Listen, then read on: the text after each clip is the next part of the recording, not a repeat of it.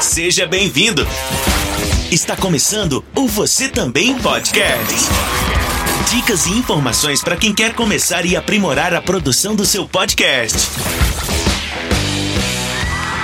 Muito bem, querido ouvinte, estamos ao vivo para mais uma gravação do Você Também Podcast, a sua caixinha de ferramentas para produção de podcasts. Eu sou o Carlinhos Vilaronga, homem branco de olhos verdes, barba, cabelo, bigode, raspados com máquina, óculos retangular, fone de ouvido e microfone aqui no primeiro plano para quem está nos acompanhando na internet. Nós estamos ao vivo no YouTube, Facebook, estamos também na Twitch. Tá? Se você quiser acompanhar o trabalho aqui da Nabecast, arroba nabecast.jp no Instagram e nas outras mídias como YouTube, Facebook e Twitter, arroba nabecastjp. O mundão não tá fácil para ninguém, a inflação está subindo, combustível subindo, gás subindo, está muito difícil, mas a gente tem pessoas com muita criatividade e projetos muito legais para entrar no mundo do podcast e fica com essa barreira da questão financeira. Então, como é que a gente pode fazer um podcast legal com pouca grana? E para isso, eu convidei dois feras aqui que sabem muito desses paranauê do podcast e com certeza vão ter ideias e mirabolantes e criativas para a gente dar um jeito de fazer podcast com pouca grana. O meu primeiro convidado, um clássico da podosfera brasileira, senhor a Alexandre Gomes, um, dois, três e pam, bem-vindo ao Japão, meu querido. Muito prazer, muito obrigado pelo convite. Eu vou confessar que eu não sei me apresentar devidamente como você se apresenta tão bem. Eu sou o senhor Alexandre Gomes, pardo, calvo, é, com fones de ouvido, ao estilo do Carlinhos, como ele já se descreveu, nossos fones são bem parecidos. Enfim, acho que é o máximo que eu consigo. Preciso aprender a me apresentar devidamente. Muito bem. E o nosso segundo convidado lá da escola do podcast, um homem com um nome que é muito difícil de escrever, Eduardo Schmitz. Bem-vindo ao Japão bom, de novo. Tudo bem, bom dia, obrigado.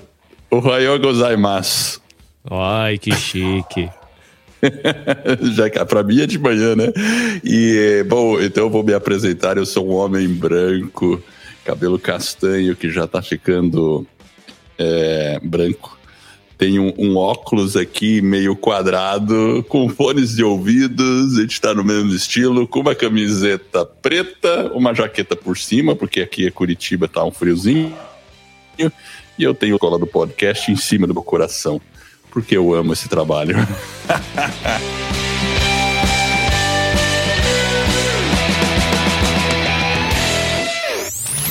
Você também podcast. Gente, é, o nosso desafio aqui é a gente trocar umas figurinhas e pensar como é que a gente pode fazer podcast com pouca grana. Eu sei que vocês são bons nisso, o senhor A, é, eu acompanho o trabalho dele há um pouco de tempo, não é muito tempo não, eu conheci ele há pouco tempo. A gente trocou umas figurinhas muito legais enquanto eu trabalhava no Telegram, muito legal esse período de a gente se conhecer. E é legal também saber que ele usou Linux, né, por muito tempo, um tipo de sistema operacional que é feito de maneira colaborativa, então dá para você ter um sistema operacional robusto, né, com investimento zero aí, se você quiser. Então, é, em parte, eu quero ouvir a experiência dele, porque ele tinha todo o esqueminha para conseguir plugin, conseguir as coisas nesse esquema zero, né? E a gente tem o Edward, que recentemente fez no podcast dele, Escola do Podcast, um episódio dando dicas para quem é, precisa de recursos para fazer um podcast legal sem gastar. Né? Deixou lá cinco dicas. Falei, vou juntar esses dois figuras para a gente trocar uma figurinha, porque é final do ano tá chegando. Talvez tenha uma galera pensando em podcastear em 2023. É, em especial me vem à mente, não sei exatamente o porquê, mas me vem à mente educadores né, de escola pública, me vem à mente pessoal de ONG, de organizações de sociedade civil, que às vezes estão fazendo um trabalho super legal e que precisam compartilhar a visão daquilo que eles estão fazendo, ou professores compartilhar o conhecimento. E às vezes um, uma pessoa de uma organização de sociedade civil, de uma coisa de bairro, uma, uma ONG ou um movimento menor assim, não vai ter grana para ficar pagando editor, para comprar programa caro, enfim.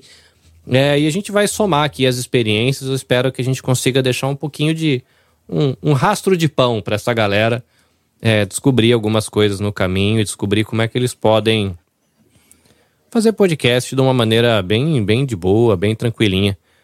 É, eu espero que a gente consiga no caminho deixar essa trilha. Mas primeiro eu quero ouvir um pouquinho quem vocês são, né? E aí a, a exposição de vocês não precisa ser tão sintética, né? A gente tem aqui 60, 90 minutos, enfim, vai da agenda de vocês sinalizarem se a gente estende um pouquinho mais ou um pouquinho menos. A média fica aí com 75 minutos, mais ou menos, os bate-papos, às vezes vai numa hora e meia. Mas contar um pouquinho quem vocês são, é, quando e como o podcast chegou na vida de vocês, né? Eu sei que vocês produzem, mas provavelmente viraram ouvintes primeiro, normalmente a maioria começa assim. Eu já conheço gente, né, que começou a editar primeiro e ouvir depois. Se não me engano, a Domênica Mendes é um caso desse, que editou antes de ouvir podcast. Mas enfim, sem orar, já que o nome começa com A, né, ganha... Prioridade alfabética. A ordem alfabética ganha o direito de começar esse bate-papo. Quem é o Senhorá e quando, como aí podcast entrou na vida do senhor Alexandre Gomes? Cara, é, eu tenho uma história curiosa, já contei ela em alguns lugares, mas é sempre interessante compartilhar isso aí, porque primeiro Alexandre Gomes, né, mineiro do interior de Minas aqui, eu nunca saí de Minas a não ser a passeio, né, sempre morei aqui em Minas. É, e podcast como entrou. Durante muitos anos eu trabalhava viajando eu saía, viajava na segunda e voltava na sexta. Cidades ao redor aqui mesmo, não tão distantes, mas era aquele tipo de trabalho é, que você vai ao cliente. E nessa brincadeira, assim, isso tem muitos, muitos anos, alguns vão para o Google saber o que, que é isso. Eu usei durante muito tempo um Walkman, depois um Discman, e era o que preenchia o tempo das viagens, né? Como muita gente até hoje faz, é, tem vários consumidores hoje já de podcast que o consomem por esse, por esse motivo. E nessa brincadeira, conversando com um amigo meu, tanto é que eu acho que eu até comentei isso com o Edward numa outra ocasião, por que, que eu defendo o termo podcast é um tipo de rádio na internet? Até hoje eu gosto dessa, dessa descrição. Porque conversando com um amigo meu, a gente começou a conversar sobre rádio web. Aí ele me apresentou algumas rádios web, algumas opções. É, e na, nessa pesquisa, eu pesquisando, julguei lá no, na pesquisa rádio web, eu cheguei no Jovem Nerd. É, eu não sei se estava nos comentários, né? É uma coisa que eu sempre defendo também, que era muito legal ter aqueles campos de comentários, porque eu já cheguei em alguns podcasts, não pelo conteúdo lá na, da descrição dele, mas pelo que estava. O pessoal usava muito o discos na época, né? E ele renderizava aquilo ali, ele reindexava, na verdade, renderizava é outro assunto. Ele reindexava de modo que você conseguia chegar nas pesquisas através do que estava ali no, nos comentários. Enfim, pesquisando rádio web, cheguei ao Jovem Nerd, ouvi primeiro o Jovem Nerd, Gostei, mas não me pegou assim. É, talvez pelo conteúdo, pelos que eu esbarrei, era algo que estava fora da minha bolha até então. Depois eu passei a gostar. Mas aí eu falei assim, cara, deve ter mais disso, porque até então eu achei que era igual muita gente que quando começou na época achava que Jovem Nerd era o produto, entendeu? Não existia podcast, era Jovem Nerd, era um, alguma coisa na internet ali. Só que nas pesquisas eu cheguei num, num, num agregador que eu tenho muito carinho por ele, que chamava, não uso mais, mas eu é, faço parte da história do Senhor A, um agregador chamado Podstory. O Podstory, na época, quando você baixava ele lá na Play Store e instalava, ele vinha automaticamente com 10 programas uh, é, auto-assinados ali, né? É, se permitindo mais depois, um agregador comum. Mas eu lembro assim de cabeça, tinha o Jovem Nerd, tinha na época o We Are Geeks, que depois passou a ser Ultra Geek, depois passou a ser Rede Geek, é, Matando Robôs Gigantes, e dentre eles o Papo de Gordo, que é um dos que eu tenho mais carinho, né, o Dudu Salles e tal. E nisso foi onde foi ladeira acima, né, nem vou usar o termo ladeira abaixo, porque foi ladeira acima. Aí assim, aí passei a ser um consumidor é, voraz de podcasts, aqueles de maratonar alguns, pelo menos na época, assim, a maioria dos que eu pegava eu maratonava. E aí deu-se a história do senhorá como ouvinte, e daí pro, do, do ouvinte para o editor foi um pulo, né? Como acho que é a história de muita gente. Por curiosidade, por curiosidade, esse Senhor A, ele é um apelido que nasceu com a podosfera, isso já vem de antes, da onde veio o que eu descobri que era Alexandre Gomes muito tempo depois. Para mim era Senhor A, e eu não sabia nem como é que eu procurava nas redes sociais. Eu falei, cara, como é que eu vou achar o Mr. Senhor A? Mas aí depois eu descobri, né? Mas enfim. Cara, da história de ouvinte para a história de editor, sendo bem breve nesse ponto, é, como todo mundo que começa a ouvir podcast, bateu aquela, aquele insight, né? Ah, agora eu quero. É, fazer isso deve ser fácil. Comecei a fazer. Fiz dois episódios de um podcast na época, que acho que eu nem tenho mais esses episódios, e comecei a gostar da edição mais do que da produção. Eu tenho um pouco de, de dificuldade com exposição, timidez, tá aqui fazendo uma live já é um, um frio na barriga acima do normal. Mas enfim, aí comecei a editar. É, primeiramente, como sempre, como colaboração, né? Como ali, como fugiu a palavra, né? Como voluntário, como né, parcerias apenas, naquele famoso e antigo grupo lá do Facebook, o podcast SBR, que hoje em dia Facebook eu quase não uso mais, mas tem um carinho muito grande por aquele grupo por conta da história toda. Aí que no que eu comecei a editar, aparece um, aparece outro. Eu lembro que apareceu lá no grupo alguém pedindo, ah, eu preciso de um editor para compor a equipe. Eu falei, cara, eu sei pouco, posso? Quer? Quero, tal. Era parceria mesmo, né? Algo feito gratuitamente. Comecei, aí no que começou a crescer essas edições, apareceu outra não remunerada, outra não remunerada, várias não remuneradas. Aí apareceu algumas remuneradas a baixíssimo custo, algo tipo assim, um, ah, valores de hoje, um cinquentinha só para tomar um café, entendeu? Mas no que começou a crescer, eu falei assim, cara, eu preciso de um nome. Aí eu lembro que tinha.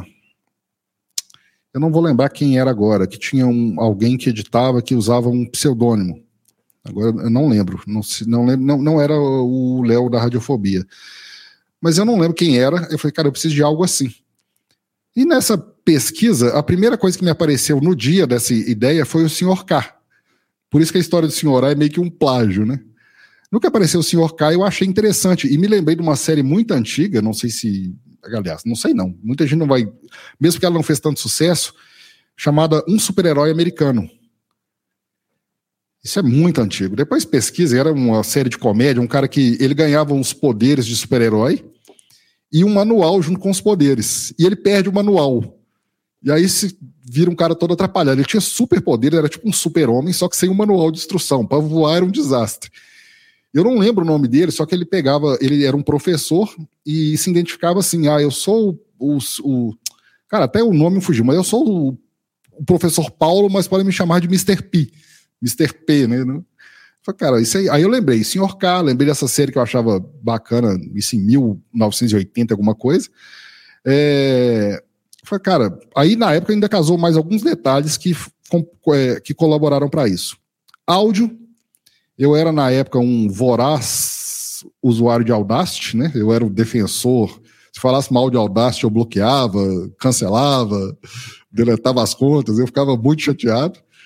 É, aí fui aprender depois que não é assim, mas essa soma de as, né? Áudio, Audacity, Alexandre, meu sobrenome, meu sobrenome, meu nome do meio, né, além do Gomes, eu tenho Alexandre Augusto, né, mais um Ali. Aí eu falei, cara, eu vou usar assim orar, né, para a galera me identificar. Ficou algo talvez meio pedante ali ao senhorar, mas não tem nada disso, foi só uma brincadeira mesmo que nasce, que deu origem ao senhorar. Não, uma personagem da internet, tá certo, senhorar, tem que levar com honra, legal, legal. E o senhor Eduard Schmitz, um homem com um nome muito complicado de escrever. Toda vez que eu vou escrever o Schmitz, eu escrevo errado. É, mas, enfim, quem é Eduard Schmitz que está aí para Sobrenome. quem está acompanhando ao vivo aqui? Está aí é, pavoneando um novo kit de podcastagem. O microfone lindo está brilhando aqui na live. É, você tá vendo, tá, tá bonitão mesmo. Olha, eu vou até fazer um pequeno é, comentário sobre o super-herói americano, que eu assistia essa série. Era muito engraçado, porque ele era muito trapalhão e às vezes ele caía assim, ficava com a capa para frente, parecia um babador e ele tropeçava na capa. Era sensacional, uma ótima paródia. eu gostei de lembrar disso. Mas é assim, olha, o Edward Schmitz, né, da onde eu vim, né? Bom, Primeiro, explicando o nome, né? Eu sou gringo, acredita. E eu nasci nos Estados Unidos, mas vim para o Brasil quando era pequeno. Moro aqui no Brasil desde os três anos de idade, por isso que eu tenho esse sotaque meio paulista. É, morei muito. E sou engenheiro. A minha história com podcast aconteceu e começou por quê? Ah, a gente sempre viajando, a, a, sempre atuei muito na área comercial, também industrial, e aí você, na viagem, você tá no carro, tá querendo aproveitar aquele tempo ocioso que tá dirigindo. E às vezes ficar ouvindo rock dos anos 80 durante uma viagem inteira, você não aguenta mais, né? E aí eu, pô, eu tenho que escutar alguma coisa. E eu comecei mesmo com audiobooks, audiolivros. Então, uh, e às vezes eu, na época não tinha eh, celular, assim, acho que foi lá em 2000 e nos anos 2000 mesmo que eu começava, eu levava CD, gravava o CD em casa, punha no carro, viajava ouvindo aquilo, né? Então eu, era uma maneira de, de, Era um estilo de podcast offline, né? Vamos dizer assim, né? E aí, mais tarde, acho que foi em 2015, acho que demorou um pouco para eu saber que existia podcast. Acho que foi 2015 13, por aí. Aí eu falei, ah, tem um negócio chamado podcast. Aí, 2015 que eu comecei mesmo a virar consumidor voraz de podcast. E eu usava muito para ir no trabalho, para voltar, viagem tal, e, e beleza.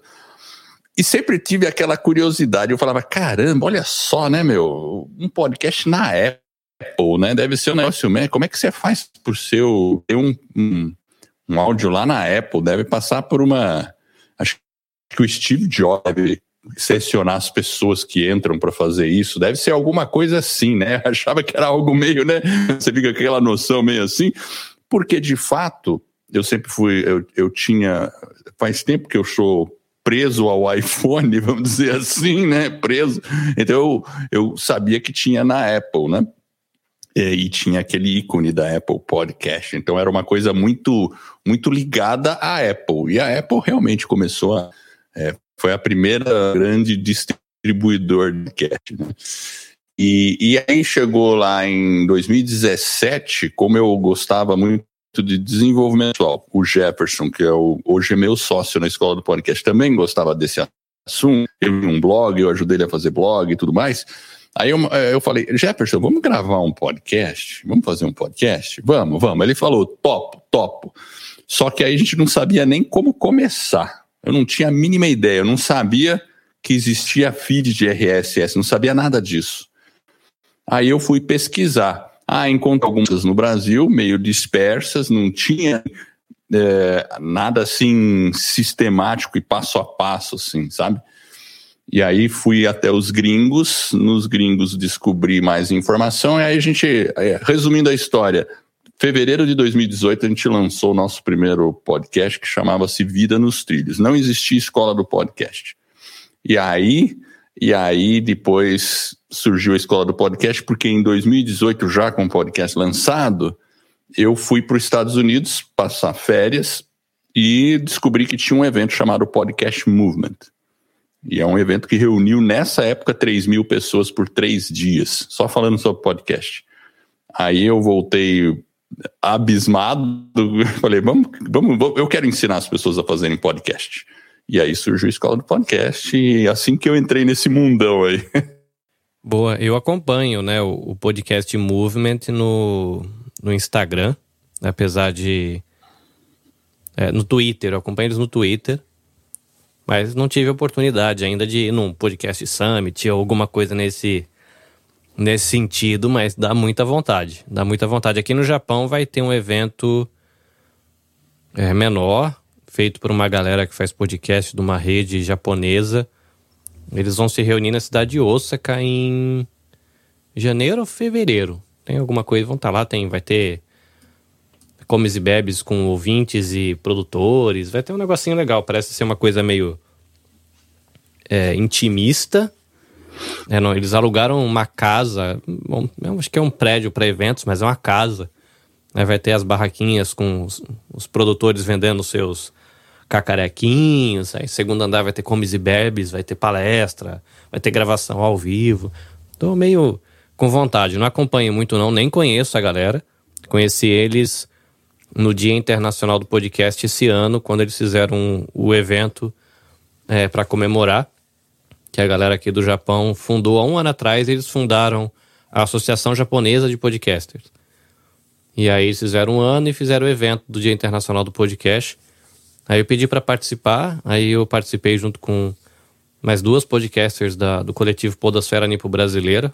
Dois episódios em japonês, quem tiver curiosidade, né? Tá, no, tá num podcast chamado hashtag PodNipoBR. Né? Hashtag, hashtag mesmo. Coloca hashtag PodNipoBR.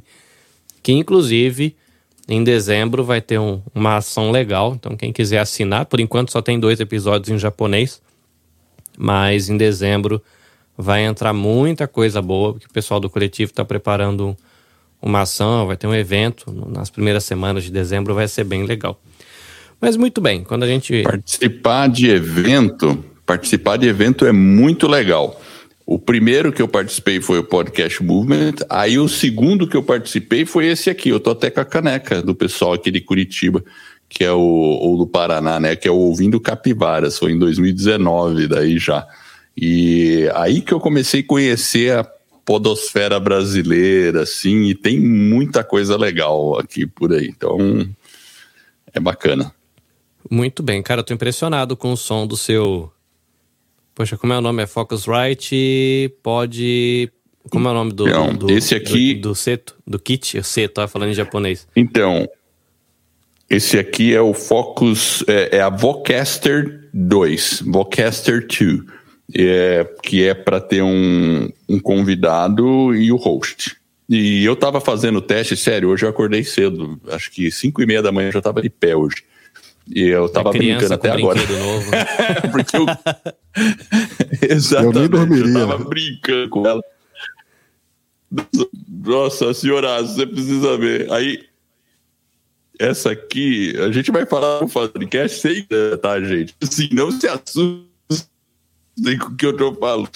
Assim, eu tô com uma parceria com o pessoal da Focusrite, eu vou fazer um review, tudo. Então, a gente tá, tá trabalhando. E eu recebi, eu tô testando mesmo. Esse microfone é muito bom, é maravilhoso, assim. E eu já descobri que é. eu consigo conectar um celular com Bluetooth nisso aqui e um celular oh. com cabo. Ou seja, eu posso ter duas pessoas aqui, uma pessoa comigo aqui e receber mais duas pessoas por ligação. Dá para fazer uma entrevista com, só com isso aqui, assim. Interessante, né? o senhor é, já tá ele é, pensando, ele é um, Nossa. Ele é um, um, aparelhinho que quando eu vi a, a propaganda me deu muita vontade, assim, que pareceu um equipamento muito interessante. Eu acabei adquirindo, eu, eu pesquisei, mas pela portabilidade, porque tem os botõezinhos com efeito, eu acabei escolhendo o PodTrack, mas ele estava na lista dos possíveis. Mas o brilho e o peso do microfone é muito bom, ele é muito agradável muito de ouvir. Muito bom, muito bom mesmo. Né, ele tem, ele tem, tem um, o pessoal fala um o top high-end, que... né? É. Né, mas ele é, tem, ele tem, tem um, um pré aqui. Eu acho que como já é um podcast, um podcast não, já é um microfone pensado para podcast, ele já tem uma, uma, um brilho e ele tem assim, é, ao mesmo tempo que ele tem peso, brilho, ele tem clareza na voz, né? Ele não é embolado o meio dele, né? Bem, bem gostoso de ouvir. Mas enfim, é, imaginando que a gente fosse é, dar dicas, imaginando não, né? A proposta é a gente dar dicas para a galera que quer fazer podcast e a gente é, deixar esse caminho. É, eu vou começar até por antes, eu acho, aqui, pensando na o que eu vou chamar de pré-produção. É, sei lá, a pessoa vai juntar lá dois, três amigos. Tem gente que vai querer fazer sozinho, tem gente que vai querer fazer com amigos. É, mas a gente acaba tendo aquele perrengue de ter que, sei lá, anotar em algum lugar as ideias, é, sei lá, anotar em algum lugar a data que você quer fazer o quê. Ou se você eventualmente vai ter um convidado, vai ter que marcar a data e o horário que você combinou com ele para não esquecer. E eu sei que existem muitas ferramentas uh, que eu acabei adotando, tentei usar algumas coisas, mas o que eu adotei foi a, o pacote Google, no esquema 1 grátis mesmo, né? Aquele zerado. É, e ele tem salvado a minha vida, né? Porque aí já vem a agendinha, tem um drive que não cabe também uma tonelada de coisa, mas cabe muita coisa. É, tem o Meet, né? Para quem quer gravar pelo Meet, acaba sendo uma alternativa. Enfim, tem e-mail, tem canal no YouTube e um monte de cacarecozinhos. É, Para essa parte de planejamento, tem mais alguma outra ferramenta que vocês já experimentaram, que vocês conhecem, indicariam? Então, o Evernote, vocês já ouviram falar do Evernote? É tipo um blocão de notas na web, eu já uso há muito tempo ele. Então, você organiza as coisas por pasta, coloca link. É assim, é, é eu, eu gosto dele, sabe? É, o, é o, um dos aplicativos. Eu também uso o pacote Google, adoro o pacote Google, é gratuito, tem planilha, tem editor de texto, tem apresentação de PowerPoint, entre aspas, tem tudo ali, você não precisa de mais nada. Sabe assim, o espaço na nuvem é suficiente para fazer muita coisa, mas eu também uso o, o, o Evernote, que é uma coisa assim para fazer um. para ter as coisas separadas, planejadas, né? É para fazer roteiro, uma coisa assim.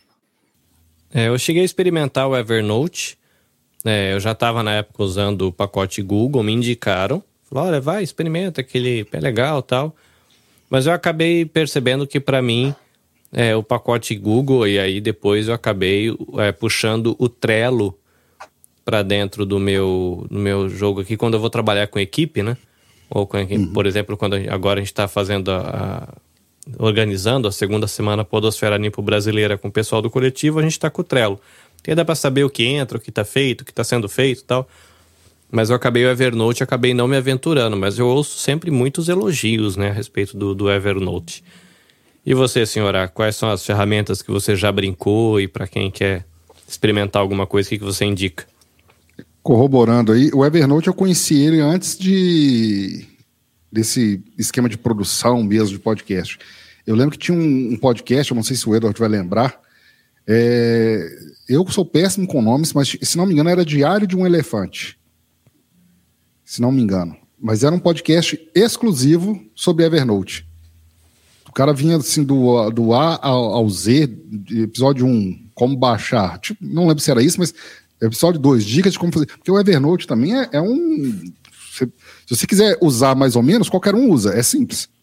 Mas se você quiser fazer uma faculdade com pós e MBA, a ferramenta é incrível, cara. Assim. É, agora, sobre o meu uso, eu gosto muito do Trello, tanto é que eu uso o Trello tanto sozinho quanto acompanhado. Né? Eu tenho clientes que têm uh, os seus quadros lá, o seu sistema de uso no Trello, onde você faz diversas coisas. O, o Trello é outro também, né? Você pode fazer um uso simples ali com data e, e check de data, ó, tá pronto, tá, só. Aí tem, aí vai o infinito com aqueles power-ups que chama, né? Que são uns addons que você coloca que ali ele vai incrementando e ele vai virando um, uma, um outro mundo também, né? É, mas enfim, e, e eu, eu, fico nessa base hoje. É, Trello e Google. Né? O Trello também você consegue com, através de um desses aplicativos, você consegue vinculá-lo com a agenda do Google. Aí, às vezes, o que está no Trello, você, ele te mostra na agenda do Google também, facilita um pouco também se você abrir um ou outro. Eu não gosto muito do Trello no celular. Eu acho ele um pouco. Acho que ele foi pensado, esse sistema de quadros e etc. Ele foi pensado meio que para desktop, né? Ou, enfim, uma tela grande ele fica mais agradável, pelo menos para mim. É, mas enfim, eu, eu fico nessa hoje. Trello e Google também, que é, uma observação sobre o Google, né, que a gente está falando em, em, podcast a baixo custo ou com custo bem reduzido, é, o, o aumento de capacidade no Google para você usar um drive maior é muito barato, né? Assim, comparado com outros. Eu acho ele mais, bem mais acessível que às vezes um, um Dropbox, um, um, um outro desse da vida. Eu acho ele bem mais em conta. É, falando de ferramenta Google, eu não entendi exatamente o que, que é, eu tentei dar uma pesquisada e não ficou muito claro para mim. Mas recentemente abriu para mim uma propaganda, uma notícia, alguma coisa, é, para a pessoa chegar lá e abrir no YouTube já um canal de podcast. Eu não entendi exatamente o que é, é qual é a diferença de eu abrir um canal normal, que é o meu caso, de eu ter um canal de podcast, né, um segundo canal. Mas veio o convite, falou: olha, estamos com podcast. Aí já colocou alguns, algumas pessoas que estavam produzindo, que já estavam ali como produtores com eles tal. Mas enfim, parece que tem essa oportunidade. Me parece que é uma coisa muito mais para videocast, né? Óbvio, né? YouTube. Uhum. É, o que eu não consegui entender, que aí ficou a minha curiosidade, já que eles estão chamando produtores de podcast, e se ainda a gente considerar podcast como sendo o que é podcast, né, algo que vai em áudio principalmente, eu não consegui entender se ele vai fornecer algum tipo de feed RSS que você possa agregar só o áudio na Apple ou em outros lugares. Né? Isso não ficou muito claro para mim. Tentei procurar informação e não achei, mas talvez se torne mais popular essa ferramenta ou não. Enfim, e falando de podcast, que é podcast, eu só vou dar um passo atrás aqui.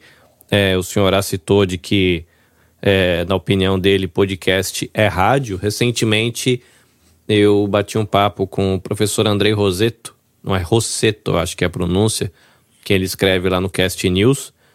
É, e ele está fazendo uma pesquisa de doutorado, se não me engano. E eu chamei ele para um bate-papo para ele me dar algumas dicas, porque o, a, o meu TCC de marketing está sendo sobre podcast. Né? Eu estou pesquisando mais sobre a questão de acessibilidade. Então, é, eu vou me, me aventurar aí, eu já tenho meu banco de dados, são 50 episódios mais ouvidos no Spotify no dia do podcast, no dia nacional do podcast em 2022.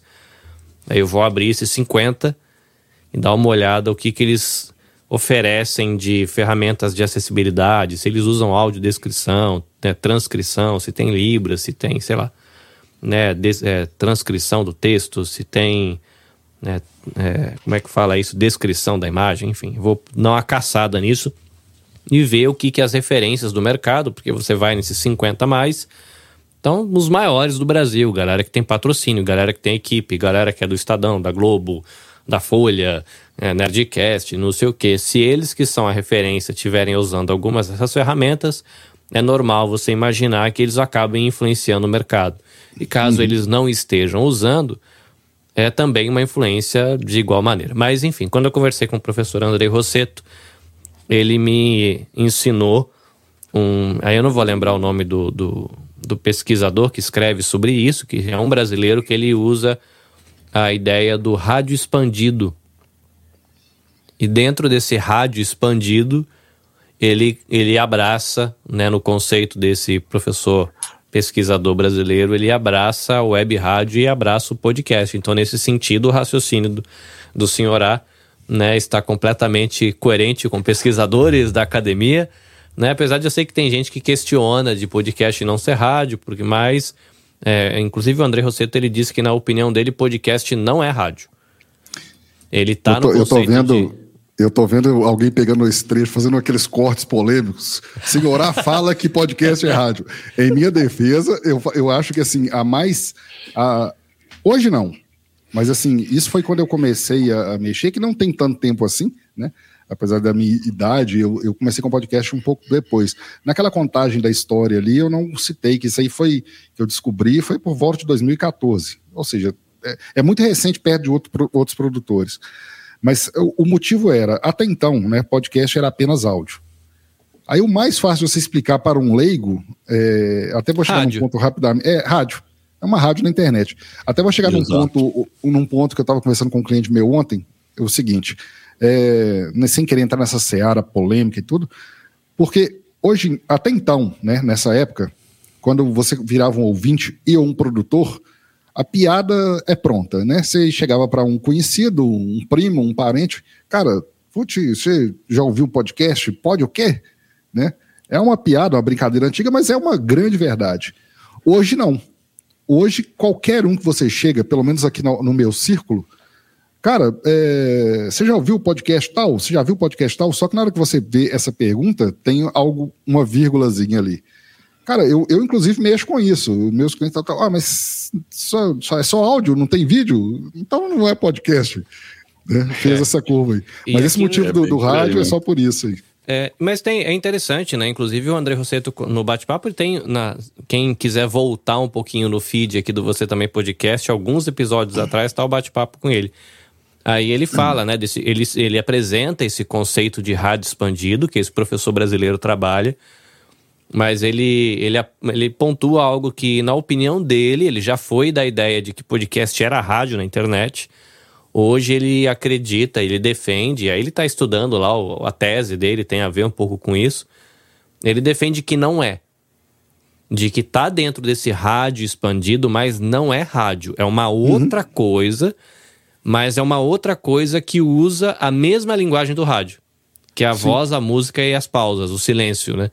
Ele fala, então, quando você vai pegar um ancestral né, do rádio, do, do podcast, seria o rádio. Mas ele, defende, ele usou a expressão, acho que primo. Ele falou, eu não acho nem que é irmão. Eu acho que o podcast é um primo, porque na verdade o podcast vai além, né? Você pode fazer um podcast só de barulho de rio. Ninguém vai fazer isso no rádio, né? Sei lá. Acho que não, pelo menos, né? É, mas enfim, né? Fica aí a observação, mas é interessante pensar. E aí uma coisa que eu ouvi do, do Marcelo Abud recentemente é de que concorde você ou não de que podcast é rádio, é irmão do rádio, é primo do rádio, é sobrinho do rádio, qualquer coisa. Se você quiser melhorar, uma dica é você procurar livros sobre capacitação para rádio. Falei, é um, é um caminho, né? Às vezes você vai só, ah, não, eu vou no podcast Summit, eu vou na palestra do podcast, eu vou não sei o quê. Do... Ele falou, ah, gente, uma maneira de você pensar e abrir a sua mente para como fazer o seu podcast melhor é estudar rádio. Vai estudar a linguagem radiofônica, porque a gente queira ou não queira, nós somos herdeiros diretos, de- em especial no Brasil, né? Quando você pega, né, o Eduardo pode falar com mais propriedade, mas se você pega um, um- a impressão que eu tenho, né? Você pega um podcast gringo, tirando aquele serial e essas coisas assim mais elaboradas, Glam, glam, glam, glam, glam. Aí entra aquele vozeirão encorpado, aqueles microfones maravilhosos. e o cara fala três horas direto e não tem nada, não tem vinheta, não tem vírgula. É um ou outro que tem uma propaganda, né? Muito. Não tem, né? Brasileiro a gente que põe, né? Musiquinha de fundo, e põe vírgula, e põe vinheta, e entra bloco, e sai bloco, e não sei o quê. Parece que os gringos não. não em especial os americanos, por exemplo. Eu não vejo eles fazendo muito isso, e pelo que eu vi dos podcasts japoneses aqui também, a galera não costuma fazer. É musiquinha no começo, papo, papo, papo, papo, papo, papo, papo e saída.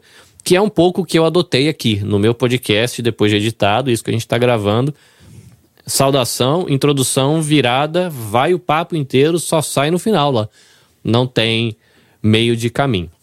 Mas enfim, então a gente já deixou aqui Google é, como uma ferramenta legal para quem quiser fazer com pouca grana, né? Seja aí um educador, ou seja uma pessoa da sociedade civil com um projeto legal ou uma ideia legal. A gente tem o Evernote como uma ferramenta que dá para fazer de tudo, né? Eu já brinquei um pouquinho com ela, realmente é é assustador. Eu, eu desisti, na verdade, do Evernote quando eu fui olhar o que dava para fazer com ele. É A explicação me pareceu mais difícil que a ferramenta, eu desisti. Mas é porque eu acompanho gente que. canais de produtores criativos, né? Galera da área de criativos. Que o cara mostra o que, que ele faz no Evernote e você fica abismado. Porque o cara guarda desenho feito à mão, o cara guarda link, o cara guarda áudio, o cara guarda vídeo, o cara guarda fotografia, recorte de vídeos. É- É um, é um negócio assim, parece que é um universo inteiro. Então, mas é uma boa ferramenta, né? Pode ser que você se interesse. E o Trello, né, a nossa dica aí também para você pensar em organização. Aí, eu não sei qual é a experiência do Edward. Hoje eu uso o Mac. É, não sei nem direito por quê, mas eu acabei. Ah, vou comprar alguma coisa, vou comprar Mac. Queria e peguei o Mac. Tem um Windows aqui do lado, bem velhinho, capenga, mas que nunca me deixou na mão. É, eu tenho um Mac, inclusive, que tá no armário. Eu comprei o primeiro que eu comprei, ele começou a carrocear, carrocear e pff, apagou e tá aqui. E ninguém quer pôr a mão. Que aqui os brasileiros mexem com Windows, né? Mas ninguém quer abrir o Mac, porque o Mac você tem que abrir e abrir mesmo, né? E se você, o cara vai fazer a manutenção e quebrar alguma coisa, é muito caro para ele pôr do bolso para arrumar. Então os brasileiros aqui não querem pôr a mão em Mac, só mexem né, em Windows. E se você leva numa, numa autorizada Apple para fazer a manutenção no equipamento de 2015, por exemplo, que já não está naqueles três anos do Apple Care, não sei o que, você arranca o rim para pagar a manutenção. Então ele tá lá pegando poeira no, no armário até eu resolver o que eu vou fazer com ele. Mas nessa máquina Windows que está aqui na mesa do lado, é, ela tá com double, né? Ele tá, você entra lá, você escolhe o que, que você quer rodar. E o que está do outro lado. Dual boot. Dual Exatamente. Boot. Eu usei o double porque eu não lembrava a expressão, porque faz muito tempo que eu não mexo nele. Minha esposa que tá usando. É, mas ele entra o Linux. Eu tô lá com o Linux Mint, né, instalado. Mint? Eu acho que é o Mint que está instalado. Usei o Ubuntu por bastante tempo, mas sou usuário leigo. Eu sabia instalar e usar ele da mesma maneira que eu uso um Windows. Eu não sabia comando, não sabia nada. Eu consegui instalar porque já tinha, na minha época, quando eu peguei para usar Linux, já era os pacotinhos que você dá dois cliques e ele faz tudo lá para você. Mas enfim, o senhor A tem uma, uma história, né? Sempre foi, pelo menos o podcast que eu ouvia sobre produção de podcast, sempre foi uma referência de alguém diferentão, justamente por conseguir trabalhar profissionalmente com Linux e tudo. Bom, eu queria ouvir de você um pouquinho assim, como é que é a tua experiência com Linux é, e a impressão que eu tenho, e aí é impressão de usuário leigo, não tem informação nenhuma nessa área. Eu tenho uma máquina em 5 de uns 10 anos atrás. A bichinha roda em Linux, que é uma maravilha. Você põe um Windows, ela vai meio amarrar. Roda o Linux, a bichinha velhinha que só. Eu já tive um Mac, usei mais de tempo, queimou o Mac, tive e a bichinha tá aqui, rodando, que vai como é que vai, quando você roda com Linux. É, e aí eu ia pedir para o senhor assim, apresentar para algumas pessoas, porque talvez a pessoa tenha uma maquininha velhinha que o Windows está aquele amarrado que não vai de jeito nenhum. E às vezes o Linux pode dar um pouquinho de, de, de fôlego para a pessoa fazer a edição dela na impressão que eu tenho. Mas enfim, é, Conte-nos um pouquinho, senhora, o que, que é esse tal desse Linux, é, como é que a pessoa é, conhece né, esse recurso e como é que você resolvia a sua vida, né? Porque eu sei que todo mundo vai atrás de Windows, de programa que só roda no Windows, e aqui no Japão é uma desgraça. Se você quiser usar Linux, você vai passar raiva. Porque as empresas no Japão não dão suporte para Linux. Quem usa Linux é só nerd. No Brasil eu sei que tem um uso mais é comum em escola, é comum em empresa. Aqui no Japão ninguém usa, cara. Para você ver, pra você ter uma ideia, Linux eu acho para comprar nas lojas de tecnologia, não o programa, mas é tipo, você vai comprar um curso para aprender a usar Linux e o cara te dá o Linux, porque ninguém usa, ninguém sabe o que é, é um negócio meio diferentão. Mas enfim, diz aí. Cara, ilustrando essa, essa, essa passagem aí, o que, que aconteceu comigo? É, eu sempre trabalhei com Linux em servidores. Né? Eu trabalhei durante muitos anos com instalação de sistemas. Eu não era um profissional da área de tecnologia, mas eu era ali um intermediário suporte, né? um intermediário entre o usuário é, final, totalmente leigo, e a empresa de, de desenvolvimento de, de, de softwares. E essa empresa até hoje, aliás, não, não tem mais contato com eles, mas até hoje eles usam Linux por trás das máquinas, né? O servidor era Linux, as estações dos usuários eram Windows. Enfim, aí começou meu uso aí. Depois veio a possibilidade das estações dos usuários também serem Linux, para o uso exclusivo lá para o software. Bom, aí foi meu primeiro contato barra conhecimento. E sempre usando o Windows ainda, ouvia falar sobre a, as possibilidades do Linux, né? É, além de servidores. Porque tinha essa mítica de que Linux era só para servidor, só para etc, etc. Eu tinha um notebook e com o passar dos anos, né, não foi um dia para o outro, mas eu me deparei com esse notebook entre power, né, entre pressionar do power ali, isso literal, cara, assim, ó, relógio, cronômetro, on, ligou o computador. 15 minutos até ele estar tá liberado para usar definitivamente. Aí você formatava, ele ficava assim durante uns 3, 4 meses, depois ele voltava. Não sei se era hardware, se era coisa. Eu sempre tive um uso muito tranquilo, eu até tenho um histórico é curioso, nunca tive problema com vírus, né, nesses anos todos, uma, muita sorte. Mas, enfim. Aí resolvi experimentar. Na época eu peguei o Ubuntu, se não me engano, uma versão chamada o Flavor, como eles falam, né, os sabores aqui no Brasil, pessoal, qual o sabor de Linux você usa? É, eu peguei o, Windows Mate, ó, Windows, o Ubuntu Mate. Aí comecei a usar ainda só como no meu trabalho, porque é o seguinte, cara, é, a primeira dificuldade é a diferença de interface, né? São softwares diferentes, são programas, é, sistemas operacionais diferentes, Linux, Windows e Mac. O cara que usa o Windows hoje, a pessoa que usa o Windows hoje e for para o Mac amanhã, ela vai ter um estranhamento. Pode até ter uma resistência, nossa, o Windows era muito melhor. Ah, ou, ou, o usuário de Mac, né? Nativo ali, o cara começou usando Mac desde primeiro uso, aí vai para o Windows. Nossa, o Mac não são melhores ou piores, são diferentes. E assim é o Linux. Rapaz, se eu fazer uma vírgula aqui, eu lembro que é, antes de eu optar por experimentar o Mac, ter um Mac, é, uma, uma amiga, o marido, comprou um, um MacBook. Uhum. E ela estava fazendo faculdade na época, ela falou, cara, eu fui usar o, o, MacBook dele na aula, você acredita que eu tive que deixar a aula, abandonar, assim, só desligando o computador, porque eu não conseguia nem. Ela deu um. Ela bateu em alguma coisa na janela, a janela entrou em modo janela inteira. Uhum. Ela fala, cara, eu não consigo sair da janela inteira. Eu não, eu não sei nem para onde eu vou, eu não sei o que, que eu aperto para sair daqui. E ela não conseguia fazer nada, ela teve que botar o dedo no power e sair da aula assim, porque ela falou, cara, não consigo, eu não sei o que, que é, eu não consigo resolver isso. É, e realmente, cara, quando eu passei do Windows pro Linux, do Linux não, pro pra Apple, pro iMac, rapaz, você apanha um pouquinho, hein? É, primeiro é, o, o, lado da janela, ainda que o Linux que eu usava, a janelinha fechava do lado esquerdo, mas o Windows, o Linux, o Windows fecha do lado direito. Uhum. E aí um monte de coisinha, cara. E de vez em quando que você tá aqui, você bate um comando que não tem nada a ver. Onde você acha os assentos, onde tem tá o botão comando option e tem mais são três botões. Ah, que é uma perrengue, né? No começo foi um perrengue. Só, só, pegando essa curiosidade aí, o que que acontece? O Windows ele é mais padrão, né? Assim, não é que ele é padrão, mas para o usuário é, acostumado, tá lá, né? O, o botão iniciar ali do, no canto né, esquerdo ou direito, sei lá, de quem vai ou de quem vem, mas está sempre ali quase no mesmo lugar. Aí teve as diferenças agora no Windows 11, mas assim, a, a base é sempre a mesma. Aí vai para o Linux, vem essa questão que eu falei dos sabores. Ubuntu, Ubuntu Mate, Ubuntu Lubuntu, Xubuntu, é, tudo baseado em interfaces. Aí depois vem Edubuntu, o Mint. Aí tem um monte, né? Tem o Edubuntu. Aí depois vem o Fedora, etc, etc, etc, etc. Aí você começa, vou do básico, né?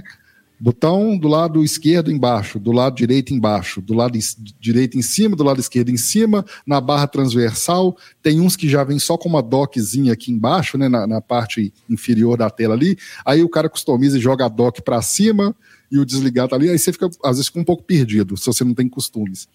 Mas voltando à minha história, né, ali nessa questão, nesse intervalo desses 15 minutos ali que eu descobri que o computador estava me dando toda essa dor de cabeça, esse notebook, é, eu resolvi ir para o Ubuntu, só que eu já editava podcast, eu já fazia alguma coisa ali, não era clientes, eu não posso chamar de clientes, né, eu já tinha alguns parceiros ali, mas assim, era algo bem...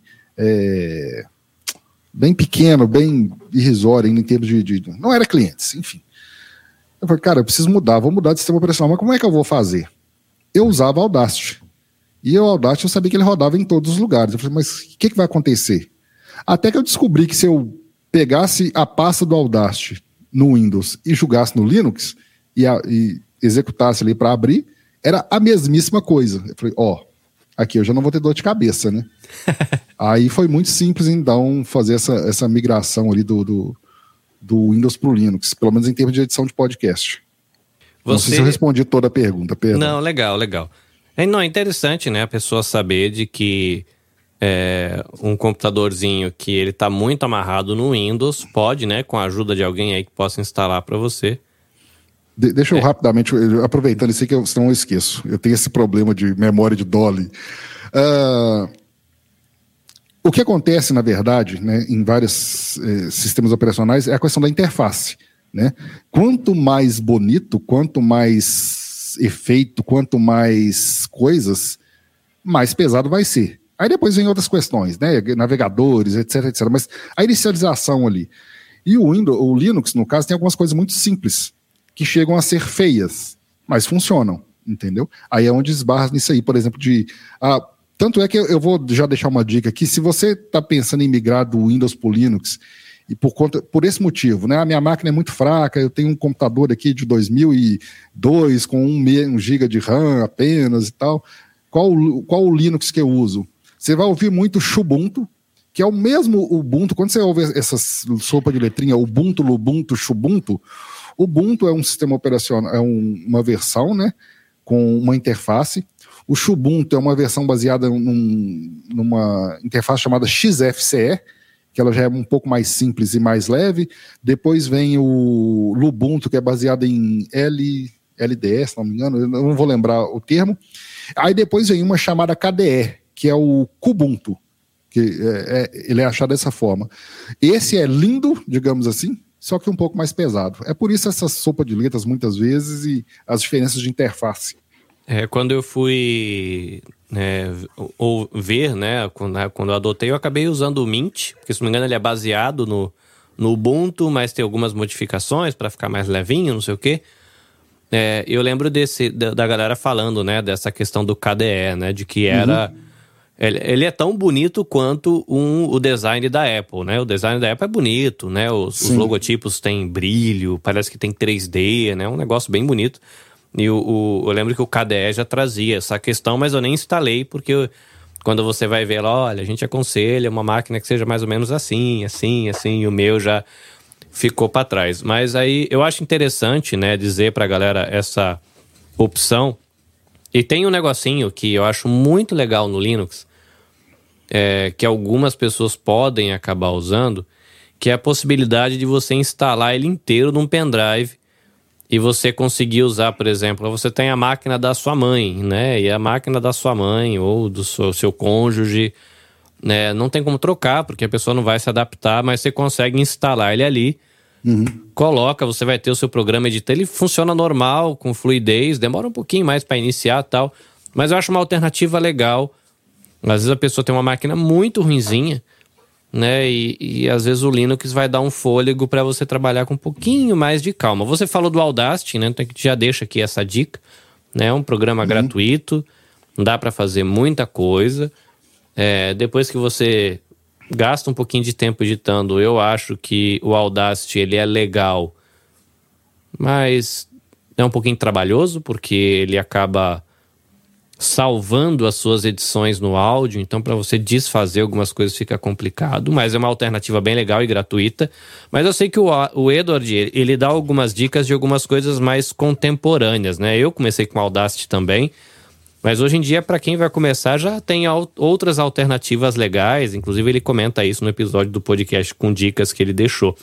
E aí, Eduardo, o que, que você deixaria de dica aí para um professor, um educador, alguém que está com uma ideia legal aí para 2023, mas está meio sem grana? É, o que, que tem para a pessoa aí gravar, editar? O que, que você sugere? É, quem lembra dos 3 em 1 lá na época da década de 80? Lembra do 3 em 1?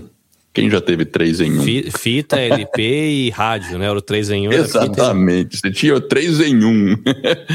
então, eu acho que hoje o 3 em 1 do podcast é a Anchor. A Anchor acabou virando 3 em 1 do podcast, porque você tem a hospedagem, e você tem o software de edição dentro lá e também você escuta podcast através do Anchor, porque o Anchor também é um, um agregador de podcast. É, então, eu sempre dou a dica do Anchor, e o Anchor, para quem não sabe, é Anchor, é A-N-C-H-O-R. Anchor, falando a portuguesando, mas significa âncora em inglês e é um belo de um software. Quando eu comecei ali, 2018, a gente nunca, eu não, não sabia que existia Anchor.